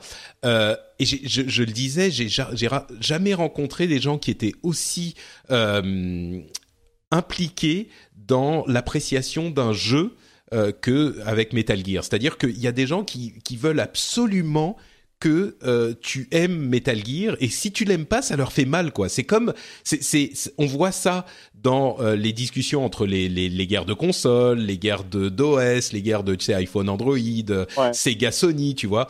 Et et il y a la même ferveur euh, presque mystique avec Metal Gear et avec Kojima. C'est c'est impressionnant quoi. Et et non malheureusement moi c'est ça le fait pas pour moi quoi. Et et il y a des gens qui comprennent pas quoi. C'est c'est juste mais enfin que, j'aime ah pas mais attends, mais, mais moi, je. enfin, j'exagère, j'exagère. Moi, je suis, un, je, suis un, je, suis un je suis un amoureux, mais critique. Je veux dire, je sais très bien quand je joue que ça a été écrit par des mecs qui ont 12 ans d'âge mental, souvent, quoi. Parce que c'est un jeu qui essaie d'être à la fois très sérieux, t'as un mec amputé, t'es à l'hosto. C'est un truc. Euh, ouais, c'est ce euh, disconnect là qui, moi, C'est un truc absolument atroce, et en même temps, tu, tu endors avec, et puis tu lui fous un ballon sur les pieds, et il fait il s'envole dans les airs. Bah, ça, y a des gens qui aiment bien, effectivement. Absolument débile. C'est absolument débile. Euh, il y a le personnage de Quiet qui n'en finit pas de. À la fois, j'aime beaucoup ce perso, et en même temps, il est absolument atroce parce qu'il a été écrit euh, par des mecs qui ont 12 ans.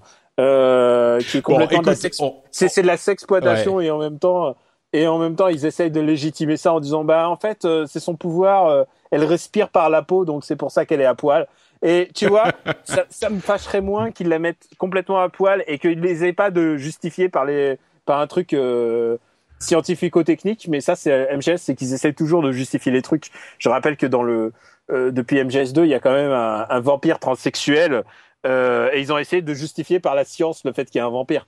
Euh, mais c'est la nanotechnologie. Bah, c'est c'est Metal Gear, c'est Kojima. C'est aussi pour ça que qu'il est intéressant et qu'il. Mais bon. Oui, oui, Bref, on, on, va pas faire Metal Gear. On va pas faire Metal Gear, mais. Ah moi, je suis en train de me le refaire. Hein, oui, oui, oui, j'ai bien compris.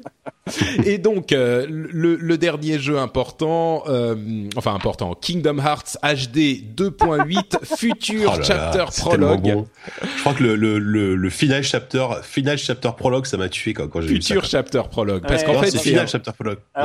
ah, pardon. Non, c'est Final, c'est Final Chapter ouais, Ah, d'accord, ok. Alors, et je le sais pour autant qu'on a fait un enregistrement de Genshin Dash. Euh, on n'était même pas bourré, hein, c'était euh, genre, euh, il venait d'arriver et on venait de voir la, on faisait un débriefing de la conférence Sony. Et, et là, et là, on essaye d'expliquer Final Chapter Prologue et on part dans un fou rire. Cinq minutes non-stop de, de, de rire parce que c'est tellement débile.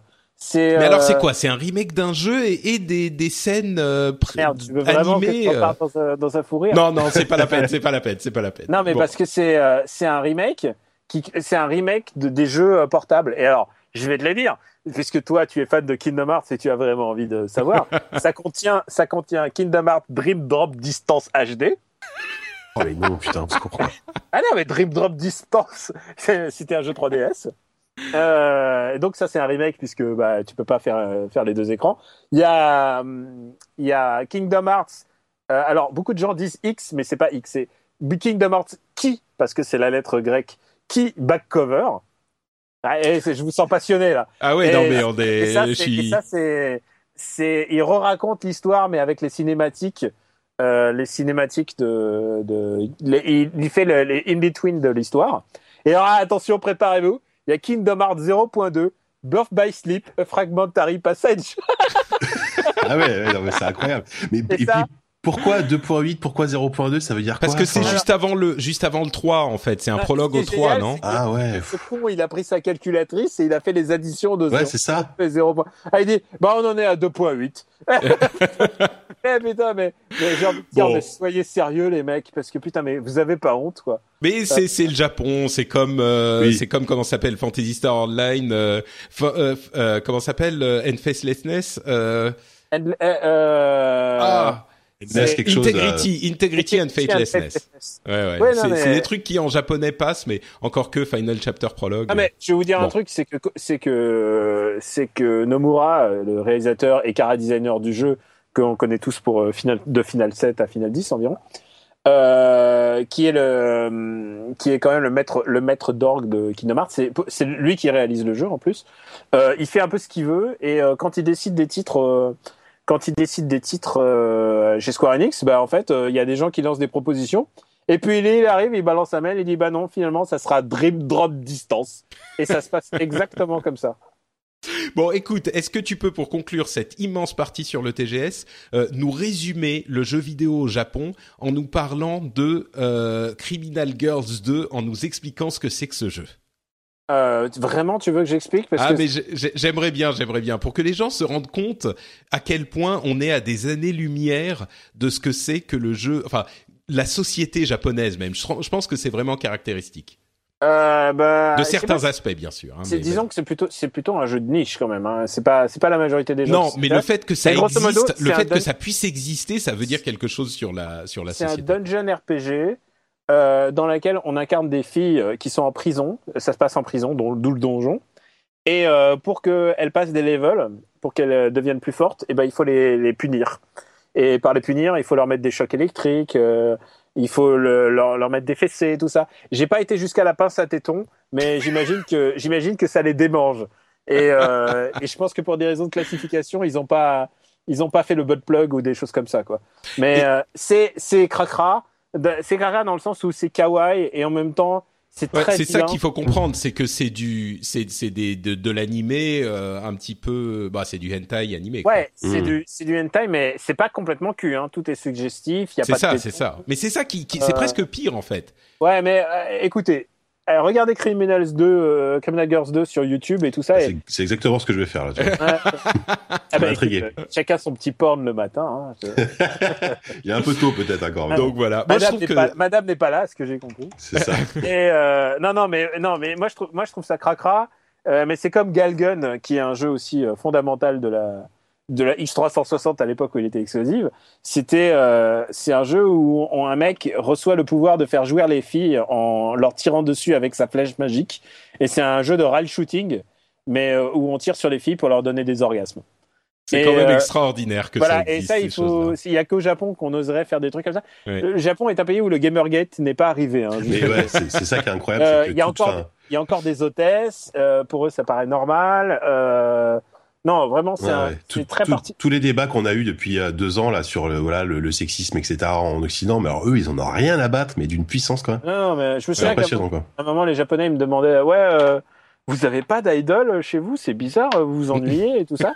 et genre pour eux, ça fait partie de, ça fait partie du, de du de bah, de la société oui de la société euh. alors après on peut y voir les bons et les mauvais aspects les choses comme ça il y a toujours des gens qui me diront Ouais, tu sais, finalement, le Japon, euh, il y, a, y a très peu de viols, par exemple. C'est un pays où il y a très peu de criminalité sexuelle euh, comme ça. Euh, en me disant, parce qu'à à force de d'avoir du porno et de les asexuer complètement, bah, du coup, du coup, les femmes risquent moins de choses. Euh, je sais pas si tu as senti ça avec ta copine. Mais bah, disons que, ouais, moi je dirais, il y aurait, il y aurait tout un débat à avoir là-dessus. Moi, je crois que l'un des problèmes qu'il y a au Japon, c'est qu'il y a une telle asexualisation euh, au quotidien et, et une telle, un tel renfermement de, des sentiments et de l'expression personnelle euh, que ça mène à plein de choses, dont euh, le fait qu'il n'y ait pas de. Mais enfin bon, il y a une pression sociale en fait. Il y a à la fois une asexualisation et à la fois une hypersexualisation de leur. Euh, Fantasmé, de mais complètement. Ouais, de la culture. Mmh. C'est le pays, c'est le pays de l'empire d'essence, quoi. Euh, Non, non, c'est le pays où il y a une, une sexualité exacerbée. en termes de pornographie quoi et, et Criminal Girls en est juste le reflet hein. ouais c'est vrai que c'est un débat hyper compliqué. Enfin bref, oui, je ne vois pas comment ça partir, mais. Oh, mais, on pourrait, ça serait hyper intéressant. Il y aurait plein de choses à dire, mais. Tu t'es documenté au Japon, ça.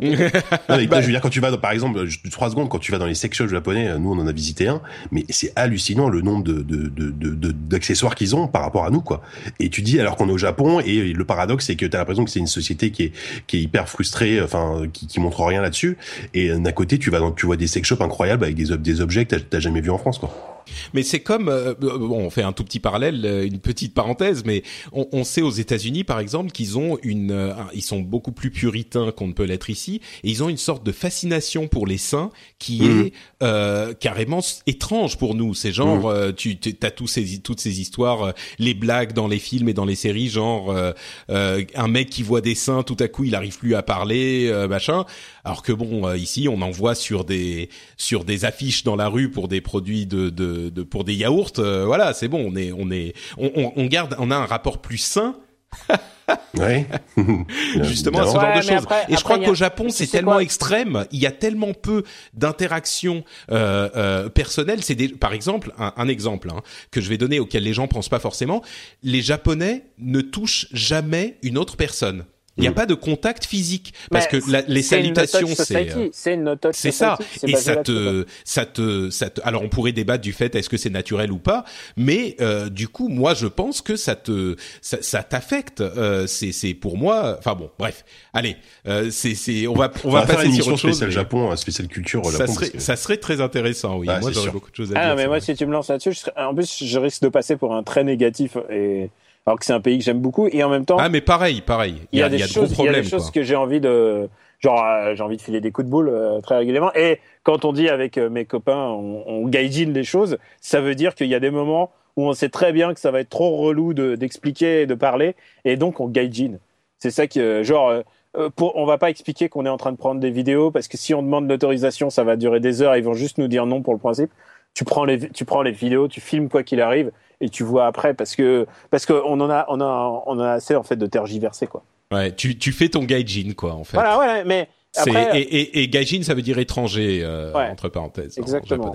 Ouais. Bon, euh, parlons plutôt de l'Oculus. Euh, voilà, on referme ah, cette grande partie, cette grande partie sur euh, le TGS, euh, qui, je l'espère, vous aura intéressé et vous aura, si vous ne connaissez pas cette part, cet aspect de l'industrie du jeu vidéo, vous aura montré certains, certaines caractéristiques du Japon et du jeu vidéo japonais. mais donc, on parle de Oculus Connect, qui est la conférence d'Oculus, la deuxième année qu'elle a eu lieu. Il y a malheureusement pas eu d'annonce ni de prix ni de date. On est toujours sur un, euh, une première, un premier trimestre pour la sortie de l'Oculus euh, et un deuxième trimestre pour le contrôleur spécial euh, qui est le Touch. Donc ils ne sortiront pas en même temps. ils ont beaucoup mis l'accent sur le fait qu'ils avaient des ambitions plus vastes que simplement le jeu. Ils ont montré notamment le fait qu'il y avait la possibilité d'avoir des images chez, enfin des vidéos chez Netflix, chez Vimeo, chez Twitch, etc Donc ils auront des partenaires euh, qui fourniront du contenu pour la vidéo aussi. Bon, je suis pas certain que ça marche énormément, mais bon. Euh, ils ont précisé euh, ah oui il y a le, Oculus enfin le Gear VR de, Samsung qui va être disponible pour 99 euros pour 99 dollars aux États-Unis si vous avez un téléphone Samsung de cette année c'est une version bon marché de la d'un casque de réalité virtuelle mais surtout, euh, il y a eu deux jeux qui moi m'ont marqué. Ah non, il faut parler de, de du PC euh, et des, des mat du matériel qui va mm. être sorti en partenariat avec Alienware, Dell, Asus, euh, des, des PC Oculus Ready. Euh, qui auront au minimum 8 Go de RAM, un processeur i5 et une carte graphique GTX 970 euh, ou AMD 990, 290 pardon, pour 1000 dollars minimum. Et là, je me retourne vers notre spécialiste PC. Euh, ah, ça, fait cher de ça fait cher de l'addition quand même pour pouvoir bah, utiliser le, truc. On, on, s'y attendait plus ou moins parce qu'effectivement c'est sans compter le, casque lui-même. Hein, ça c'est juste le PC. parce que de toute façon la, la, la puissance nécessaire aujourd'hui pour afficher de, de la VR. Euh, bah, disons qu'aujourd'hui sur un PC moyen de gamme, euh, tu vas afficher des jeux moches en VR. J'exagère, j'exagère un petit peu, mais c'est un peu ça quoi. C'est-à-dire que le jour où on aura, on aura, enfin, tu vois, un, un, un Unreal Engine 4 qui est quand même assez magnifique. Euh, pour qu'il tourne en VR, euh, il faut quand même un gros PC. Donc ça me choque pas que ce soit qui. Parce qu'en VR, il faut deux fois les images en plus, voilà, une pour chaque œil. Exactement. Et euh, et euh, surtout que le, but à la terme de la VR, c'est quand même d'avoir des très grandes définitions, au moins du 2560 par 1000 1440, je crois un truc comme ça, minimum, voire de, de la 4K pour que pour qu'on voit plus l'effet de trame qu'on voit sur l'écran habituellement quand on a l'écran vraiment près de près de la tronche. et du coup, ça demande encore plus évidemment de puissance parce que quand tu dois afficher du 2K ou du 4K sur un jeu sous, sous Unreal Engine 4, t'imagines pas la puissance qu'il faut quoi. Donc donc ouais non c'est pas ça, ça me choque pas, ça me paraît logique qu'il faille une grosse config. Le problème c'est que c'est encore une fois c'est encore un, encore plus un frein à l'achat pour les pour les pour les consommateurs qui vont se dire non mais attends moi moi j'ai un PC qui a, qui a, 3 ans c'est hors de question que je lâche 1000 1000 euros pour mettre à jour mon PC pour en plus du prix du casque donc voilà, donc c'est un peu c'est un peu le problème. Et du coup moi je vois peut-être plus effectivement euh, un, un, succès grand public euh, via des casques type Gear VR ou des trucs un peu plus mobiles, euh, mais encore faut-il que les applications suivent derrière. Pour le moment c'est pas le cas quoi, enfin c'est pas trop le bah, cas. Le, du coup, euh, on se rend compte que euh, la PlayStation 4, qui est effectivement pas du tout aussi puissante qu'un PC comme ça, euh, mais à un prix beaucoup plus raisonnable, peut-être que le PlayStation VR qui affichera des images, bon, euh, qui seront ce qu'elles seront, euh, aura quand même un mm. intérêt. Euh, mais, bah, bon, ça confirme qu'on est vraiment au début, quoi. Bah c'est ça, on est qu'au début. Et puis moi, c'est vrai que ce que j'avais, j'ai pu essayer aussi le, le, le, PlayStation VR, le Morpheus, la Stan Alifa, et, euh, et c'était clairement, tu, tu vois vraiment un gap technique en fait entre un jeu classique PS4 et ce que tu essayes euh, sur le casque. Hein. C'est pas c'est pas affreux, tu vois, mais euh, mais il y a quand même une, une sacrée baisse de, de je veux dire, t'es es sur un jeu PS3, quoi, pas plus, quoi. Donc donc après, c'est Ouais, c'est c'est pas évident parce que parce qu'aujourd'hui on en est qu'au début effectivement les les machines sont presque pas assez puissantes pour afficher tout le potentiel du truc en tout cas pour du jeu vidéo donc euh, il va falloir encore quelques temps avant que ça ça prenne vraiment quoi. Bon, il y a Minecraft Windows 10 qui sera un, disponible sur l'Oculus Rift en 2016. Donc les fans de Minecraft, Minecraft, Minecraft pourront euh, jouer en, en, réalité virtuelle. Euh, mais le jeu qui m'a le plus marqué, moi, ils en ont présenté plusieurs. Il y a une euh, une sorte de salle d'arcade virtuelle où on peut jouer à des jeux euh, d'arcade. Ouais, alors ça, c'est ouais, ouais. juste parenthèse, ça, moi, moi j'avais essayé un, un, un gars a, a, a, déjà fait ça. Il a il a créé une salle d'arcade années 80 avec des émulateurs préinstallés et c'est juste génial. Enfin, c'est c'est un, un, truc, hein, ouais, ouais, et c'est fantastique. C'est pas, un gadget. Non, c'est c'est vraiment, enfin c'est c'est l'expérience c'est génial parce que tu te balades dans cette salle d'arcade années 80. Il, il a vraiment mis les néons, les affiches de l'époque, etc. Et tu et donc il y a, il y a plein de bandes d'arcade qui tournent et tu en fait c'est un émulateur derrière et tu joues avec ton pad euh, à euh, Mario, je sais pas moi, n'importe quel jeu d'arcade et c'est fantastique. Enfin, c'est c'est une expérience géniale quoi. C'est vrai, moi j'aurais pensé que c'était vraiment. Euh, enfin, après après je sais pas quoi va ressembler la la, l'arcade Oculus là qui a été annoncé, mais si si c'est un peu inspiré de ce truc là, c'est super cool parce que t'as vraiment mm. l'esprit salle d'arcade de l'époque et c'est très sympa peut-être s'il y a d'autres personnes que tu peux voir dans la salle d'arcade et aller regarder ce qu'ils font. Mm. Ça peut être rigolo, mm. c'est sûr. Non, mais voilà. Mais, mais le jeu qui m'a marqué, moi, c'est le jeu de, de Epic euh, qui s'appelle mm. Bullet Train. Euh, Est-ce que tu peux nous en parler un peu, Jika, si tu l'as vu? Ouais, bah j'ai j'ai j'ai vu ce que ce que ce qu'on a vu hein, que que le que le que le trailer. Hein, bien sûr, bien sûr. Euh, alors en fait, j'ai moi pour le moment, j'arrive pas à comprendre si c'est un donc c'est l'air d'être un FPS qui joue euh, qui joue pas mal sur le bullet time donc le ralenti. Euh, on peut par exemple typiquement un ennemi va te lancer, euh, je sais pas moi une euh, une bonbonne de pas pas de gaz mais oui un truc comme ça, tu vas pouvoir la, la ralentir pour l'attraper et la relancer à ton ennemi pour qu'elle explose des trucs comme ça quoi. Ça se joue avec le l'Oculus Touch, donc on peut voir vraiment le du coup ton flingue que tu tiens dans la main qui va bouger de manière réaliste dans, dans l'environnement. L'Oculus Touch, l'Oculus Touch étant ces manettes euh, avec euh, détection de mouvement, etc. Qui c'est une manette divisée en deux, donc ça, ça, symbolise chaque main, quoi. Mais par contre, ce qui m'inquiète un peu dans le dans le trailer qu'on a vu, c'est qu'à aucun moment tu vois le mec bouger, on, enfin le personnage avancer ou bouger. C'est-à-dire qu'il est toujours statique et comme sur un jeu de rail en gros, et il tire sur les ennemis qui sont euh, devant lui. Donc on ne sait pas si ça si ça va vraiment être un FPS où tu vas pouvoir bouger de manière libre et déjà comment tu vas faire peut-être avec un stick j'imagine avec le stick inclus dans le dans le Touch ou si ça va être un truc sur rail euh, comme euh, comme la démo par exemple de Sony euh, sur le Morpheus etc moi ça me fait un petit peu peur ça pour le coup et je j'ai pas l'impression qu'il l'ait confirmé ça donc, euh, j'ai pas l'impression non plus, mais par contre, moi, ce qui m'a vraiment plu dans cette démo, euh, c'est que c'est la première fois que c'est un jeu, un vrai jeu de gamer, euh, qui a été conçu pour euh, l'Oculus et qui semble fonctionner. Euh, un des éléments qui est très important pour ce, ce, ce, comment dire, le fait que ça fonctionne, c'est que en fait, ils ont découplé les mouvements du des armes et les mouvements de la tête.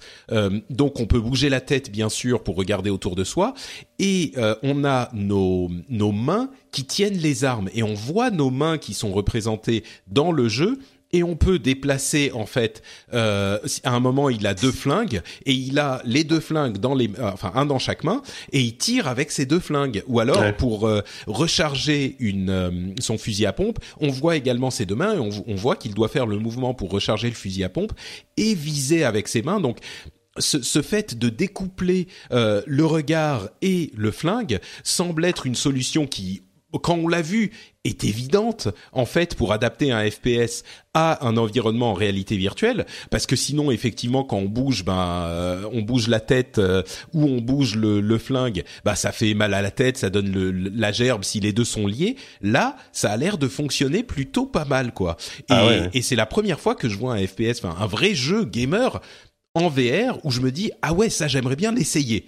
Euh, ça a l'air cool quoi. Ça, effectivement, ça change tout. Euh, donc ça, je l'ai pas essayé bien sûr, mais j'ai essayé encore une fois. Donc le, le la démo, euh, je sais pas si Daniel c'était la même chose euh, chez du, PlayStation VR où t'es dans, es dans une voiture en fait et donc tu, tu, tu vas tirer sur des mecs dans une course poursuite à travers à travers la voiture. et donc ça, ça se joue avec les, avec les, le PlayStation Move. Donc le enfin on a trouvé une utilité au PlayStation Move. Et là vraiment effectivement tu t'as t'as t'as tes deux moves dans la dans la dans la main. Avec avec la main gauche tu ramasses un chargeur, tu fais le geste de recharger donc ça permet de recharger ton pistolet. Euh, tu peux ouvrir aussi la portière avec vraiment en faisant le mouvement pour pouvoir passer ta tête à travers la, la, la voiture pour pouvoir tirer euh, dans l'extérieur. C'est, euh, enfin, disons que ça rajoute un niveau d'immersion qui est qui est largement plus plus intéressant que ce qu'on avait vu jusqu'à présent. Où comme tu disais, Patrick, ton regard est fixé avec ton, pistolet. Mais mettons, et... mais mettons que ça coûte 300 euros. Excuse-moi, hein, je, parce que je vous écoute parler de la VR. Euh, si ça coûte 300 euros, est-ce que tu achètes bah, Alors voilà, le, le, tout le souci aujourd'hui, aujourd'hui, il est là, c'est-à-dire que dans, dans le cas d'une démo euh, qui va durer 10 minutes, un, peu sur rail, c'est génial. Après, euh, disons que si pour le moment si enfin si ça se contente de ça c'est super cool mais effectivement c'est super cool pendant un quart d'heure. Euh, mm. et euh, de temps en temps. C'est un truc d'arcade quoi. C'est de l'arcade c'est comme Star Wars Battle Pod ou euh, des, des, trucs comme ça tu vois. Et alors effectivement est-ce qu'investir 300 balles dedans il, faut vraiment qu'il y ait d'autres d'autres activités d'autres d'autres possibilités du pour que je me vois pour que je dépense autant quoi. C'est sûr. Et, moi, et moi je me dis que 300 balles euh, entre les manettes et le truc euh, ça va être c'est un euh, minimum hein. c'est un minimum à mon avis ça sera plus. et bon nous c'est un peu particulier on est dans cet univers on couvre le, jeu et la tech. Mm. peut-être qu'on va investir quand même mais pour le grand public moi je crois qu'il faudra au moins attendre minimum la fin de l'année avant de savoir. Et, et surtout je pense qu'on va avoir euh, assez vite des modèles euh, différents qui seront, euh, enfin des nouveaux modèles qui vont arriver d'ici un, an après. Ça. Il faut donc c'est vraiment un truc de, de d'explorateurs. Ouais, c'est ça. Il y a Valve et HTC qui vont arriver l'année prochaine, qui ont un truc hyper prometteur aussi. Après, moi, je, ce qui me rassure un peu, c'est que quand, quand j'ai eu le Oculus Rift à la maison pendant quelques, plusieurs euh, semaines, euh, j'ai plein de copains qui sont venus à la maison, qui sont pas forcément des joueurs, euh, vraiment des, des, des, des un, peu très casual. Et, enfin, tout le monde a essayé le truc et tout le monde a trouvé ça génial. Et t'en as plein qui, qui me disent, ah, ça sort quand et tout, je vais en, je vais en acheter un, etc. Après, quand ils verront le prix, je sais pas s'ils seront un peu refroidis, tu vois. Et, le PC qui va avec. Et surtout, ils verront, ils verront les jeux avec, quoi. Ouais, voilà. Mais ils, allez, ils ont quand même tous été super emballés par le truc, quoi. Ouais, effectivement. Ouais. Euh, bon, bref, donc c'est tout pour euh, le. Ah non, si, il y a quand même une nouvelle, c'est que certains attendaient l'arrivée de l'Oculus Rift sur Xbox One. Euh, ils ont mm. démenti. Hein. C'est, c'est, ils en ont vaguement parlé, mais euh, c'est vraiment pas, vraiment, vraiment pas pour tout de suite. Non, c'est sûr. Donc, euh, Après, juste pour revenir à une autre annonce, c'est vrai que ce qui peut vraiment faire décoller le truc, je trouve, et pour le coup, ça demande, ça, ça demandera sans doute pas une grosse machine, c'est c'est Minecraft. Minecraft inclus de base sur Windows 10, compatible en VR. Euh, mais c'est un truc, ça, ça peut être un truc de fou. Enfin, si on imagine un vrai jeu de Lego euh, en réalité virtuelle où vraiment avec, avec l'Oculus Touch, tu peux prendre tes pièces, poser des trucs, etc. Euh, là, c'est le genre de jeu, je pense, qui pourrait peut-être faire décoller un, la, la, la, réalité virtuelle, quoi. Ouais, c'est possible, c'est possible. C'est vrai que Minecraft a un tel potentiel. Ouais, carrément.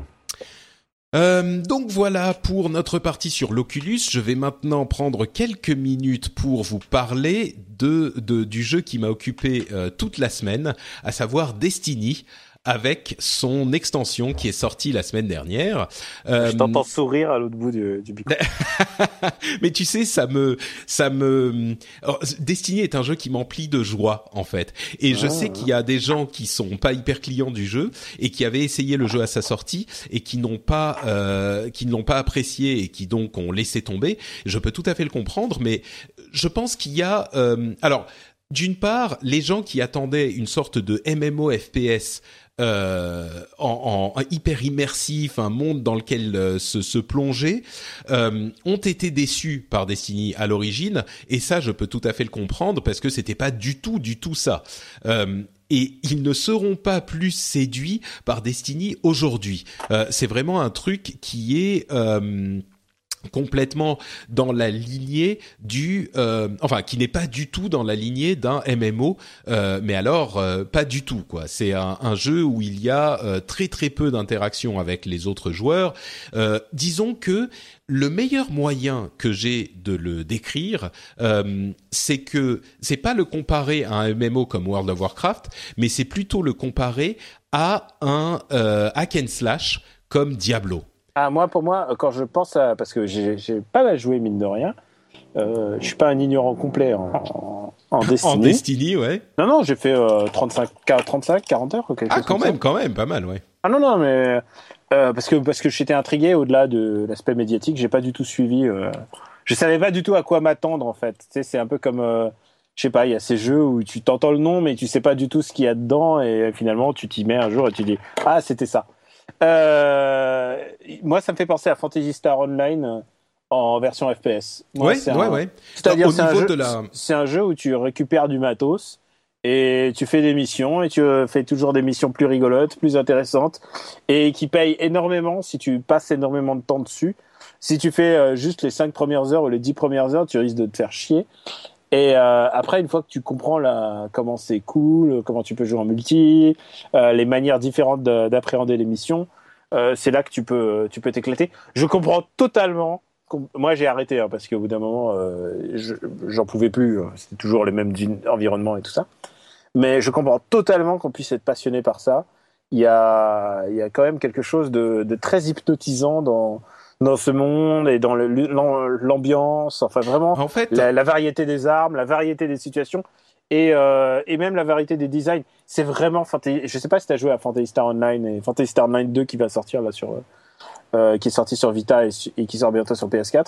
Mais c'est vraiment, ça m'y a fait penser, quoi. C'est, bah, euh, disons que mécaniquement, effectivement, il y a beaucoup de choses en commun. Tu as, euh, t'as pas de, de monde, de monde persistant où tu vas te retrouver avec tout le monde en même temps. C'est beaucoup plus limité. Tu vas avoir, allez, 5, 6, enfin, t'as un domaine de base et puis après tu as des sortes d'instances où il va y avoir euh, une dizaine de personnes au maximum, euh, c'est jamais les mêmes, euh, c'est c'est donc vraiment un jeu qui est beaucoup plus comparable à Diablo, mais vraiment hein, qu'à qu'un MMO. Et le, le truc, c'est qu'il y avait énormément de défauts dans la version. Je sais pas qui est en train de taper, mais, mais ça s'entend un peu en fait. Si vous pouvez couper le micro. Euh, merci. Euh, y a, la, la, main dans le sac. Euh, il y avait énormément de problèmes en fait avec euh, la version qui est sortie l'année dernière. Euh, D'une part, l'histoire était complètement ridicule. C'est même pas que c'était ridicule, c'est que c'était honteux. C'était, ça n'avait aucun sens. C'était lamentable. Il y avait des problèmes le plot d'origine euh, Oui, oui, oui, c'est ça. C'est qu'on comprenait rien à rien. Euh, il y avait. J'ai compris qu'il fallait rien comprendre. En fait, ça m'a C'est ça, exactement. Ça m'avait pensé à l'O3 le jour où, tu sais, à un moment ils te disent ah en fait c'était pas les méchants, les vrais méchants et tout ça. J'ai fait ok on s'en fout, on est là. Ouais, non mais exactement, exactement. Euh, il y avait des problèmes de de de, de, mécanique où c'était hyper compliqué d'avoir du nouveau du nouvel équipement tu devrais vraiment jouer beaucoup pour euh, pour en avoir c'était hyper euh, demandeur comme jeu et en fait ils ont corrigé euh, tous ces problèmes avec l'extension. C'est-à-dire que l'histoire principale est quand même euh, hyper euh, marrante. Euh, c'est, ils ont beaucoup de recul en fait, beaucoup de second degré sur le sérieux qu'il y avait dans le, le, premier épisode. Il y a des euh, parties euh, de, de cinématiques où il y a des, des préenregistrements qui sont hyper marrants. Il y a vraiment de l'humour, mais, mais vraiment, moi je me suis marré à chaque mission au moins une fois. l'histoire est toujours complètement débile, mais au moins elle est cohérente il y a un méchant qui arrive, et il faut aller le tuer. Voilà, tu comprends ce qui se passe. Euh, il y a énormément de quêtes. Il y a un nouveau système de quêtes qui a été ajouté, qui est ajouté aussi euh, au début du leveling, pas uniquement sur l'extension, mais il y a un nouveau système de quêtes qui est pas mal foutu, euh, vraiment, qui, te, permet de suivre ta progression dans le jeu d'une manière qui était pas aussi convaincante dans la version vanilla. Il y a. Euh, est-ce qu'il y, est qu y, a Peter Dinklage? Mais non, justement, ils l'ont supprimé, ils l'ont remplacé ah, par Nolan North, euh, qui a réenregistré toute la partie de Peter Dinklage pour faire le petit. C'est-à-dire si tu joues au jeu original là maintenant, t'entends plus Peter Dinklage? T'entends plus Peter Dinklage, tu entends Nolan North. C'est incroyable. Il a été. Hein. Euh, Ils l'ont sorti complètement. Bah, ils bah ont dit qu'ils avaient pas, qu'ils avaient pas, qu'il avait pas le temps de faire les trucs, etc. Mais, euh, mais en fait, ils l'ont sorti. Et le truc, c'est que la, la, base du jeu, en fait, c'est une, euh, une, une, une, comment, une mécanique de gameplay qui dure à peu près 5 minutes. La base du jeu, comme dans Diablo où tu as tes, tes pouvoirs spéciaux, etc. Et que tu prends plaisir à détruire les hordes de démons qu'on te jette dessus. Là, tu prends plaisir à shooter sur les hordes de d'aliens qu'on t'envoie sur la gueule. Et tu as euh, toutes les cinq minutes ton euh, super pouvoir qui s'active. Et là, à ce moment, tu es complètement euh, OP, tu es complètement surpuissant, tu es complètement overpowered, euh, et tu détruis tout sur ton passage. Et ils ont ajouté donc des nouvelles super des nouvelles super capacités avec les nouvelles sous-classes où c'est plus un coup que tu envoies et qui tu envoies ta méga boule euh, magique qui détruit tout ou tu tapes sur le sol et tu détruis tout ce qu'il y a autour. Tu as des euh, des activités des, des pouvoirs qui durent 15-20 euh, secondes. Donc tu as, tu te transformes en l'empereur Palpatine de Star Wars qui détruit tout avec ses coups de d'éclairs de, qui vont désintégrer tout ce qu'il y a autour, ou alors tu as ton marteau enflammé que tu peux balancer et que qui explose tout ce qu'il y a à côté et ça dure 15 secondes, c'est jouissif. Mais vraiment, ils ont en plus augmenté la fréquence de, drop des différents types de munitions, donc tu vas pouvoir utiliser tes munitions plus puissantes euh, plus régulièrement. Euh, donc tu vas vraiment, tu as vraiment une variété dans le rythme de jeu qui est beaucoup plus satisfaisante.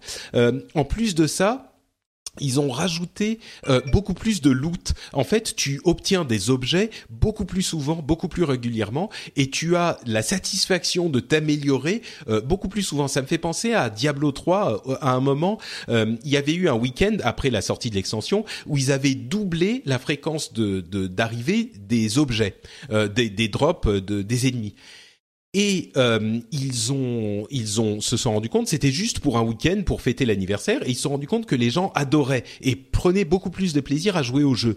Et ben ils l'ont laissé de manière définitive. Là c'est la même chose dès que tu fais une mission ou un donjon, tu vas avoir euh, le plaisir d'avoir ce nouveau loot qui va a priori améliorer quelque chose. C'est une grande chance d'avoir un truc qui va te, te donner la satisfaction euh, de ce, ce, ce, cette core gameplay loop de euh, je détruis tout et je chope du, des objets à la fin. Euh, donc ce cœur du jeu est vraiment vraiment euh, raffiné, amélioré. Il y a plein de solutions hyper malignes pour corriger des problèmes qu'il y avait dans le jeu de base, comme par exemple le fait de réunir des euh, des ingrédients pour améliorer tes objets. C'était un petit peu compliqué. Il fallait trouver en, en, naviguant, enfin en, en, marchant dans des cartes interminables des, des, objets de, de crafting. Et dans les, les premiers DLC, il l'avait amélioré en permettant d'acheter ces objets de crafting avec une monnaie en jeu euh, qu'on accumulait en faisant des missions.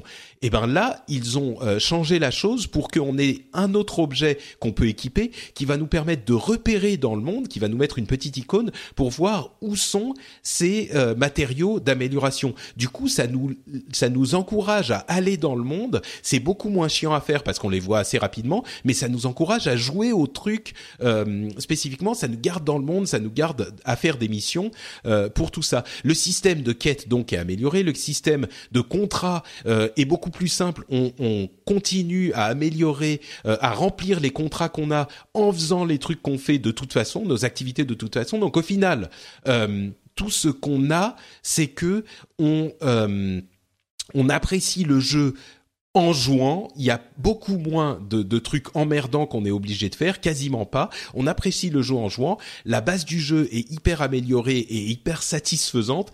Et à mon sens, euh, c'est la meilleure version possible de cette sorte de Diablo FPS euh, qu'ils voulaient faire à la base. Ils l'ont hyper bien réussi. Euh, si vous espériez avoir un jeu qui était encore une fois un monde immersif passez votre chemin. Si vous voulez voir un FPS en euh, un, FPS euh, euh, en, en, groupe où on joue parfois seul, c'est tout à fait possible de jouer seul. Hein. On peut vraiment jouer seul et beaucoup progresser. Donc parfois seul, parfois en groupe. vous pouvez essayer au moins le jeu. Je pense que vous serez pas déçus. C'est une super mécanique. je, je, je, te sens, je te sens allumé. Ah mais complètement, complètement. J'ai passé non, mais tu 50 heures dessus quoi. Tu résumes exactement pourquoi pourquoi Destiny ça marche quoi. C'est que c'est que vraiment il y a des gens qui sont passionnés par le loot et mais c'est pas, c'est pas, c'est pas juste le loot. Euh, c'est comme dans Diablo, en fait. J'ai oui, pas le tout loot, compris des nouvelles, des nouvelles subtilités, mais, euh, bah, mais honnêtement, mais honnêtement, mais je, je suis assez, je suis assez emballé en fait. Euh, c'est comme ce qu'on disait sur Persona. C'est un jeu que j'aurais plus envie de, de si j'avais le temps. C'est un jeu sur lequel je m'attarderais beaucoup plus, mais qui demande tellement de de temps par rapport à ce que c'est, c'est-à-dire un double like quand même. Mais bah, tu me dis ça et puis tu vas passer, tu vas te refaire euh, MGS5 sur lequel tu as déjà passé 100 heures. On va, pas euh. comparer, on va pas comparer des choses qui sont pas comparables, mais MGS, il y a, y, a des, y a des situations précises, des bases précises, et je peux arriver de strictement 360 euh, degrés de n'importe où autour de la base pour faire exact pour soit je fulgure au point mon chemin, soit je snipe, non, non, mais, soit j'entends avec du gaz. Comparons, comparons effectivement ce qui est comparable. C'est pas du tout le même genre de jeu et on en tire un plaisir différent. Dans, dans Destiny, le plaisir vient du fait que tu te, tu te sens hyper puissant euh, et que tu détruis des hordes d'ennemis en version FPS. Et c'est évidemment très très différent de l'approche qu'on a dans, dans, dans, MGS. Euh, APSO2 que j'ai, j'ai beaucoup aimé. Mm. Et c'est la même réflexion, c'est ah, si j'avais le temps, euh, je. Euh, ouais, je crois qu'on choisit simplement où on investit son temps, c'est tout. Ouais, bien sûr, mais c'est ça fait partie de la même dynamique de hmm. jeu et je pense que les gens qui ont qui ont vu le jeu en disant ouais, j'étais pas tellement qui, on me dit ouais, ça vaut pas le coup, euh, c'est une mécanique, c'est un peu une coquille vide et tout ça.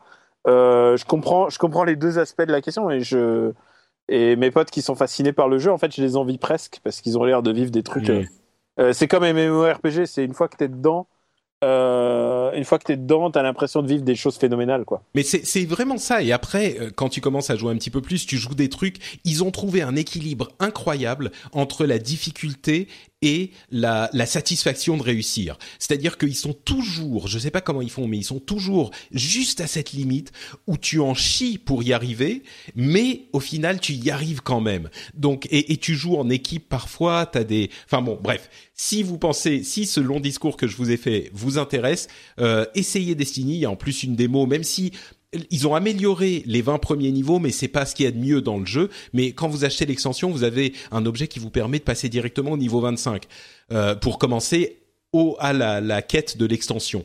Euh, mais moi je dirais, essayez-le peut-être. Si vous y jouez, venez m'en dire des nouvelles sur Twitter. Je suis notre Patrick. J'espère que ça vous plaira et que je vous ferai pas acheter un jeu qui ne vous plaît pas au final. Euh, quelques infos euh, rapidement passées. Euh, vous m'arrêtez si vous avez un truc à dire.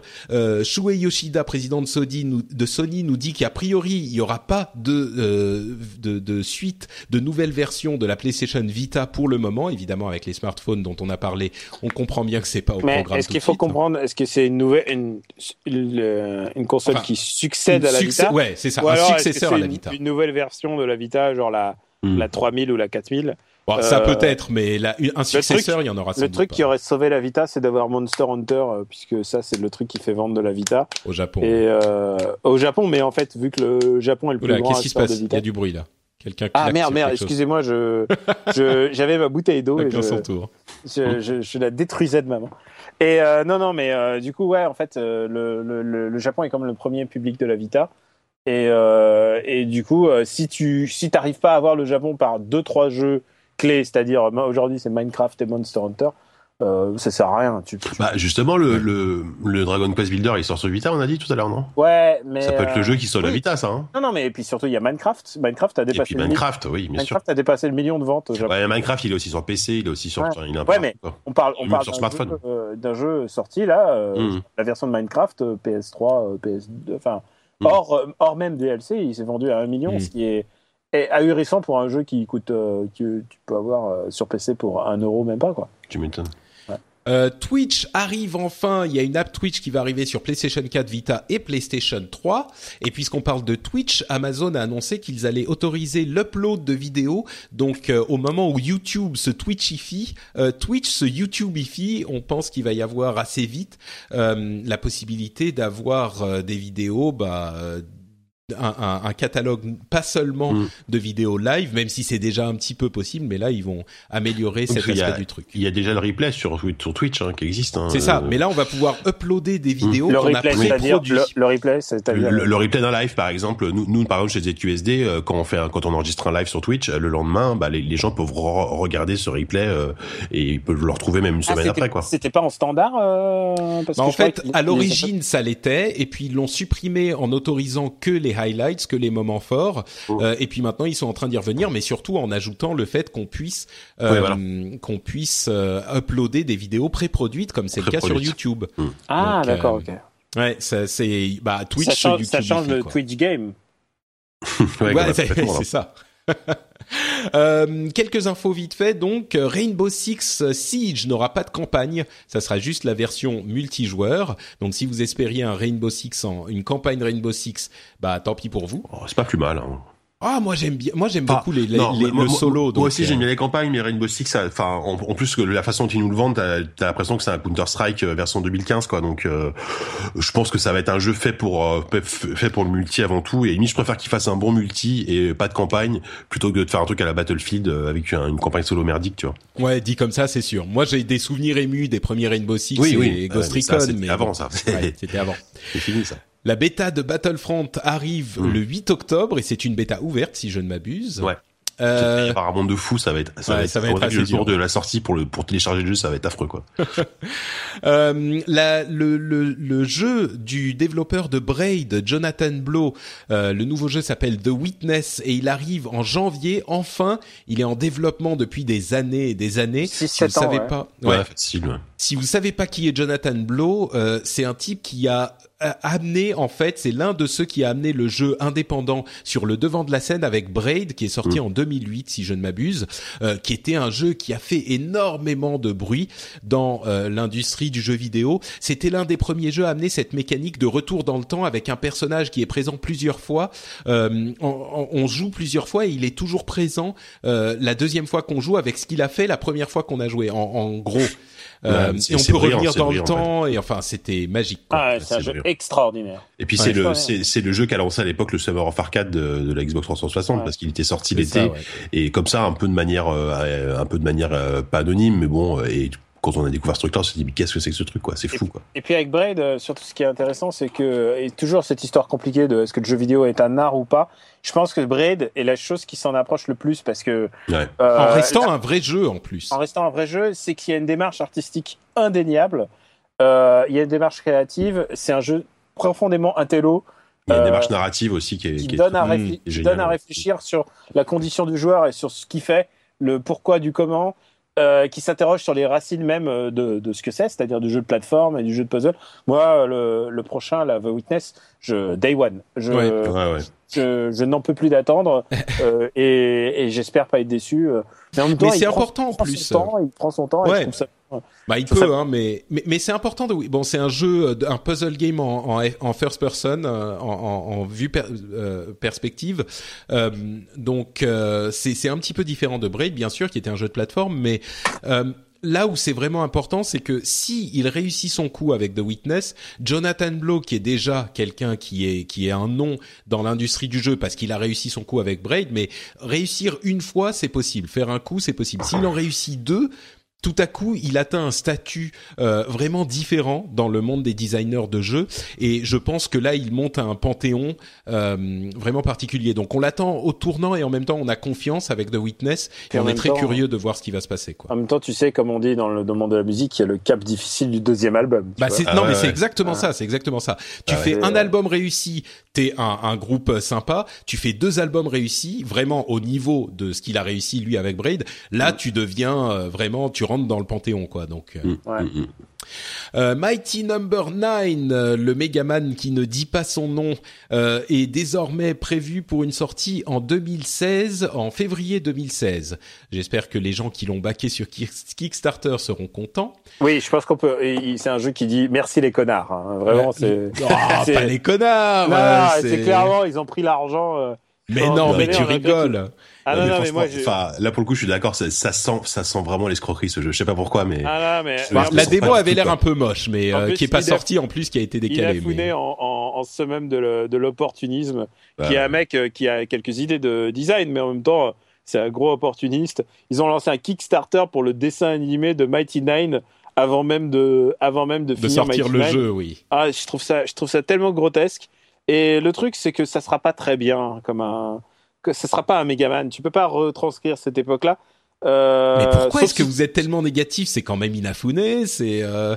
enfin, bah, je, je, comprends euh, bah, qu'on soit pas sûr. C'est aussi euh, parce que c'est Inafune. T'as as Ninja Gaiden Yaiba qui est une grosse daube, une daube sans nom sortie sur PS3. non, non, mais il fait, il fait des jeux et il fait des jeux. Il y en a parfois qui réussissent et d'autres qui sont vraiment pourris. Je pense que Mighty Nine. Euh, D'accord. Je, n'y crois pas une seule seconde à Mighty Nine. Ok, bah on verra en février. Hein. Euh, Nintendo décale Star Fox Zero, comme on le disait, en 2016. Il ne sortira pas cette année. Après le décalage de Zelda, c'est Star Fox qui est décalé aussi. Bon, en même temps, Star Fox avait l'air super moche. Euh, donc peut-être qu'il faut. Décalé en plus. Je pense que ça sera pour euh, avant février. Hein. Je pense que s'il est décalé. c'est quelques mois, quoi. C'est un truc technique. Et c'est la meilleure chose qui pouvait arriver au jeu, je pense. Ouais, c'est possible. Mais du coup, euh, c'est vraiment, enfin, j'ai vraiment l'impression que la, la Wii U, euh, je me demande si on va voir Zelda U sur euh, sur Wii U pour le coup. Est-ce qu'elle va, enfin, qu'est-ce qu'il leur, je, je je sais pas. Je suis un petit peu. Hmm perplexe par rapport à la Wii U. Ouais, C'est euh, compliqué. La Wii U, là, là, moi, moi de manière très personnelle, les, perspectives, c'est Project Zero sur Wii U parce que j'aime beaucoup la, la, série, mais ça parle pas grand monde Project Zero. Mm. Euh, Super Mario Maker me fait quand même super envie. Je pense que je vais me le prendre. Euh, ça peut-être ouais, l'occasion de rallumer ah, la Wii U. Tu as une Wii U euh, tu... Ouais, ouais, j'en ai une, ouais. T'es pas, t'es pas un crasher de console. En fait. Non, mais non, mais j'ai toutes les consoles à la maison. Hein. Ah, mais je, suis quand même un joueur PC à la base avant tout. Et et ouais, mais après, est-ce qu'ils vont nous faire un truc à la à la Twilight Princess à l'époque de la Wii, c'est-à-dire une sortie Exactement, moi j'y crois. Euh, sur Wii U et sur euh, NX euh, avec une version plus plus sur NX, c'est pas impossible quoi. Et, et, pourtant la Wii U, Dieu sait qu'il y a des, des, jeux incroyables. Moi, je suis un défenseur de la Wii U depuis le début de cette émission l'année dernière. Mais là, enfin, c'est il y a plus rien quoi. C'est bon Star Fox qui sort pas cette année, donc il y a rien à Noël. et puis après Zelda et voilà.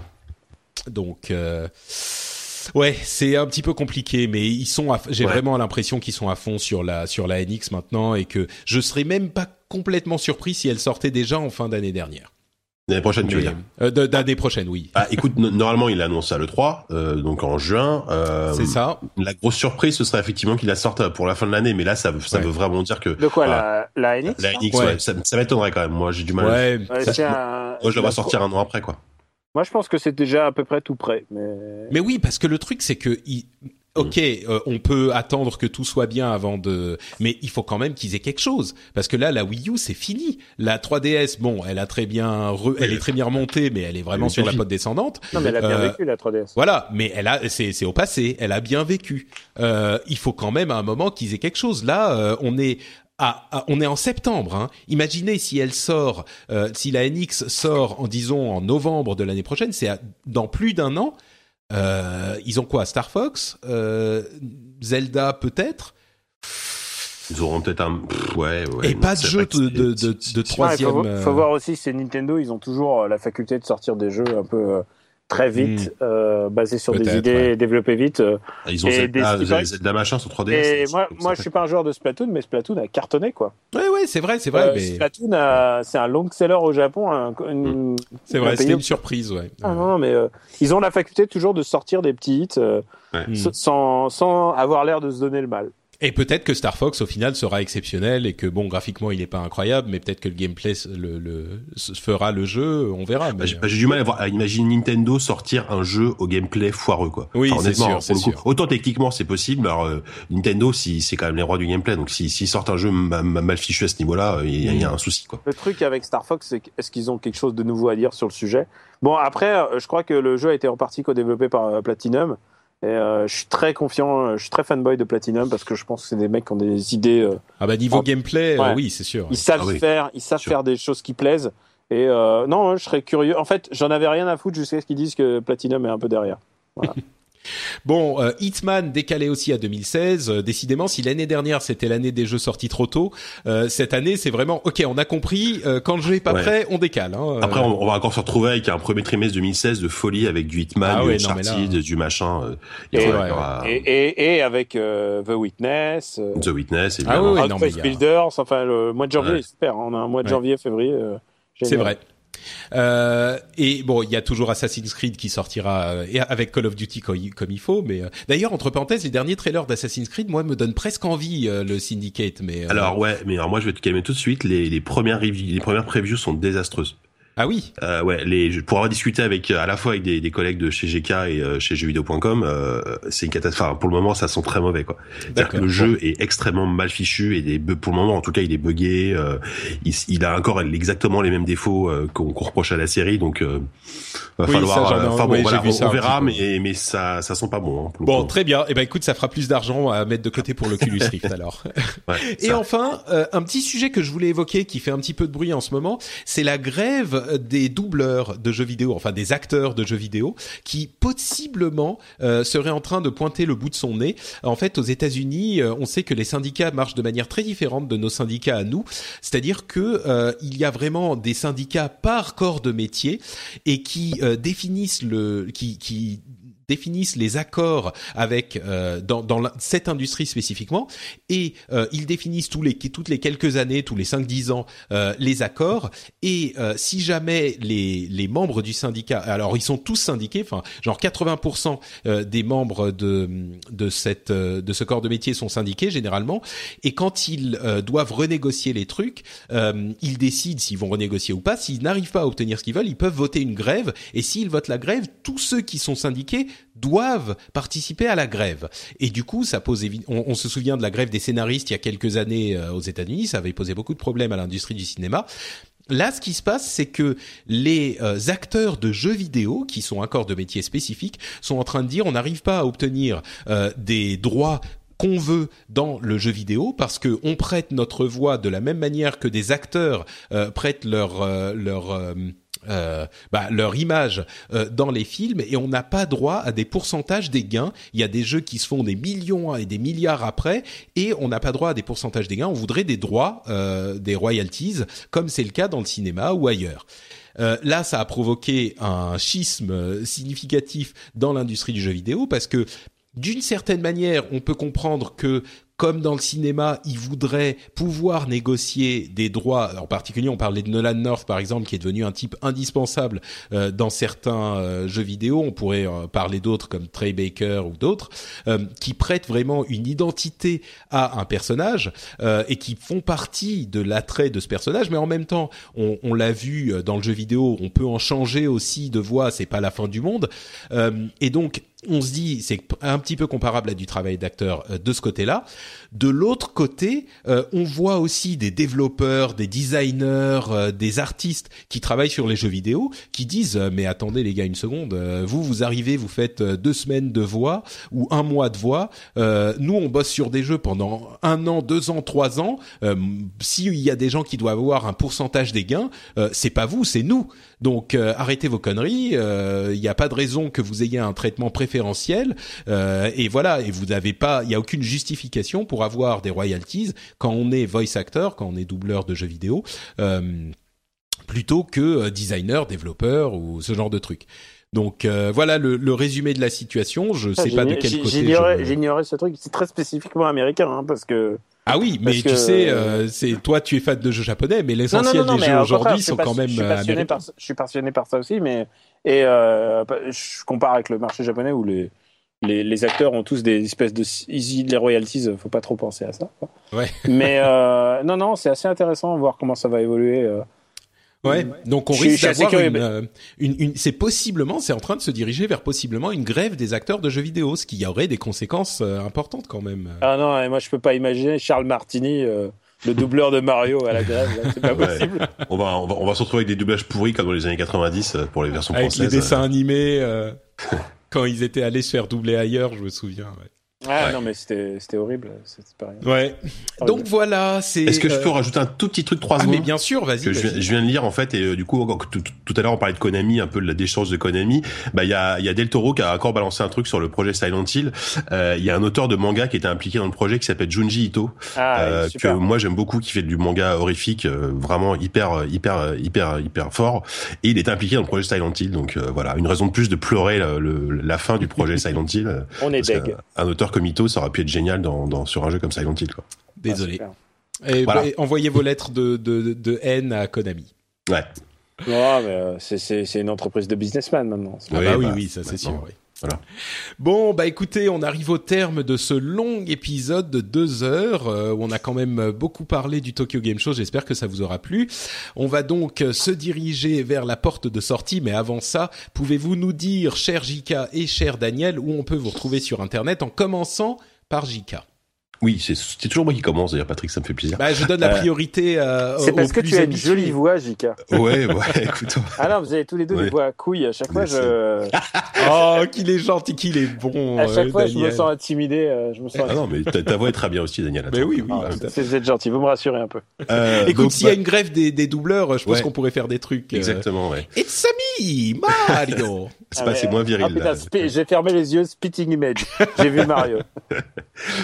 donc moi, donc, bah, comme d'habitude, hein, euh, sur ZQSD, le podcast euh, Jeu PC, on enregistre le prochain numéro demain, euh, demain soir si, si ah, l'émission. J'ai même pas écouté le précédent encore. Eh bah écoute, avec les, les, développeurs de Mother Russia ils étaient super cool en plus. Faut, bah, écoute, je, je, vais écouter une fois. Ok. Je, je vais m'y mettre. Et, Et vous parlez surtout PC, mais vous, vous faites des trucs. Ouais, bon, on, fait, des actus, on fait des dossiers. Je te dis, là, on a invité les, les développeurs de Mother Russia qui sont français, là, qui font un beat'em all à l'ancienne, euh, euh, super sympa. C'est très PC, mais mais c'est bien. Ouais, c'est très PC, mais on, après, donc, quand on teste des jeux, il y a, y a plein de jeux qui sont multiplateformes, hein, typiquement. Y a, enfin, on fait pas que des purs jeux PC, 1D, etc. Tu vois. Euh, donc voilà, donc ZUSD. Et euh, bah, sinon, pour le côté travail professionnel, on peut me retrouver sur bah, sur jeuxvideo.com, sur les magazines PC Gamer, Video Gamer, et de temps en temps sur le journal du gamer également. Voilà. Magnifique, Daniel. Où es-tu, toi? Alors moi, à part, euh, je, suis chez moi. Euh, et, sinon, vous pouvez me retrouver d'abord euh, sur Twitter, où je me sous mon pseudonyme Kamui Robotics, at Robotics. j'écris, j'écris notamment pour Gamecult, j'ai découvert le, le, le, Tokyo Game Show euh, avec eux, donc euh, vous, si vous pouvez regarder les vidéos, on a des, j'ai écrit quelques impressions de jeux, notamment ceux dont on a parlé, genre Metal Gear, euh, Bloodborne et Dragon Quest Builders. j'écris pour Slate aussi. là, je viens d'écrire un article sur le générique du dernier James Bond, qui est un peu pourri. Euh, j'écris, j'écris l'article ou le générique. Le générique. ah d'accord. ok. J'essaie de donner le du meilleur de moi-même à chaque article.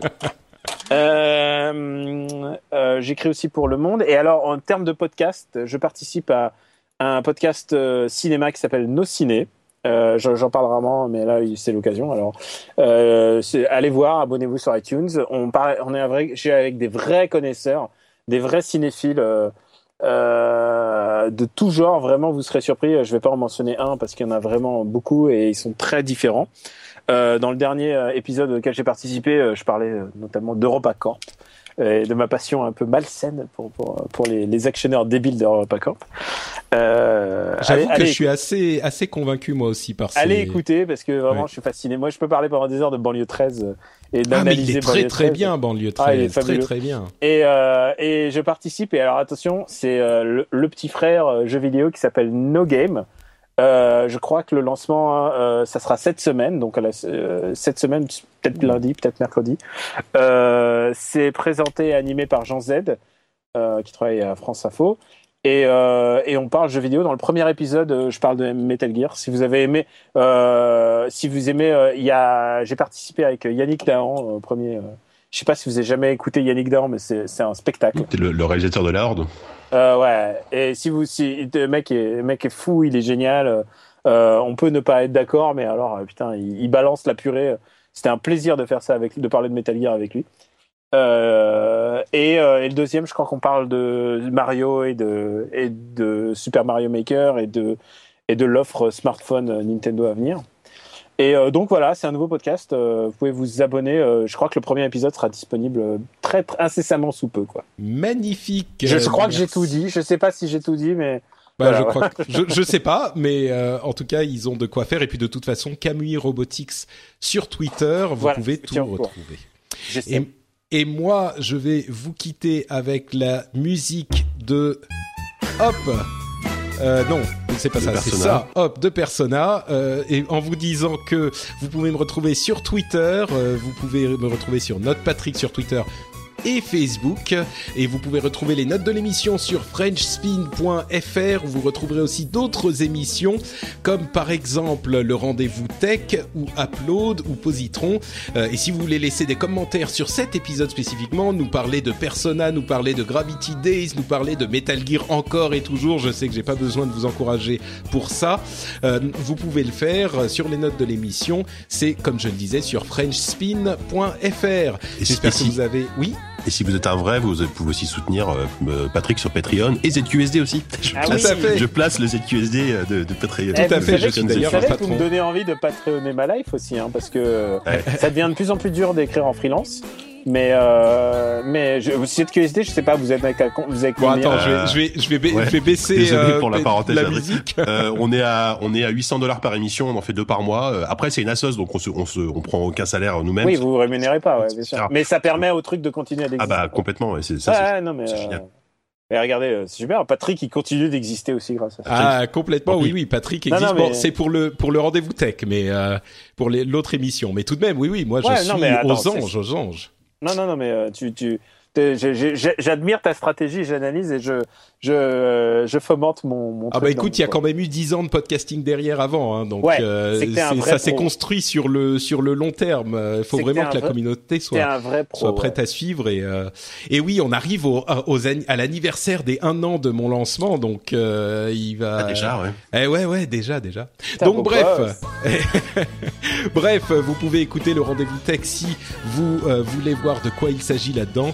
Et euh, tout ça pour dire donc qu'on sera de retour, et je remets pour le coup la musique, hop On sera de retour dans deux semaines avec un nouvel épisode du rendez-vous jeu.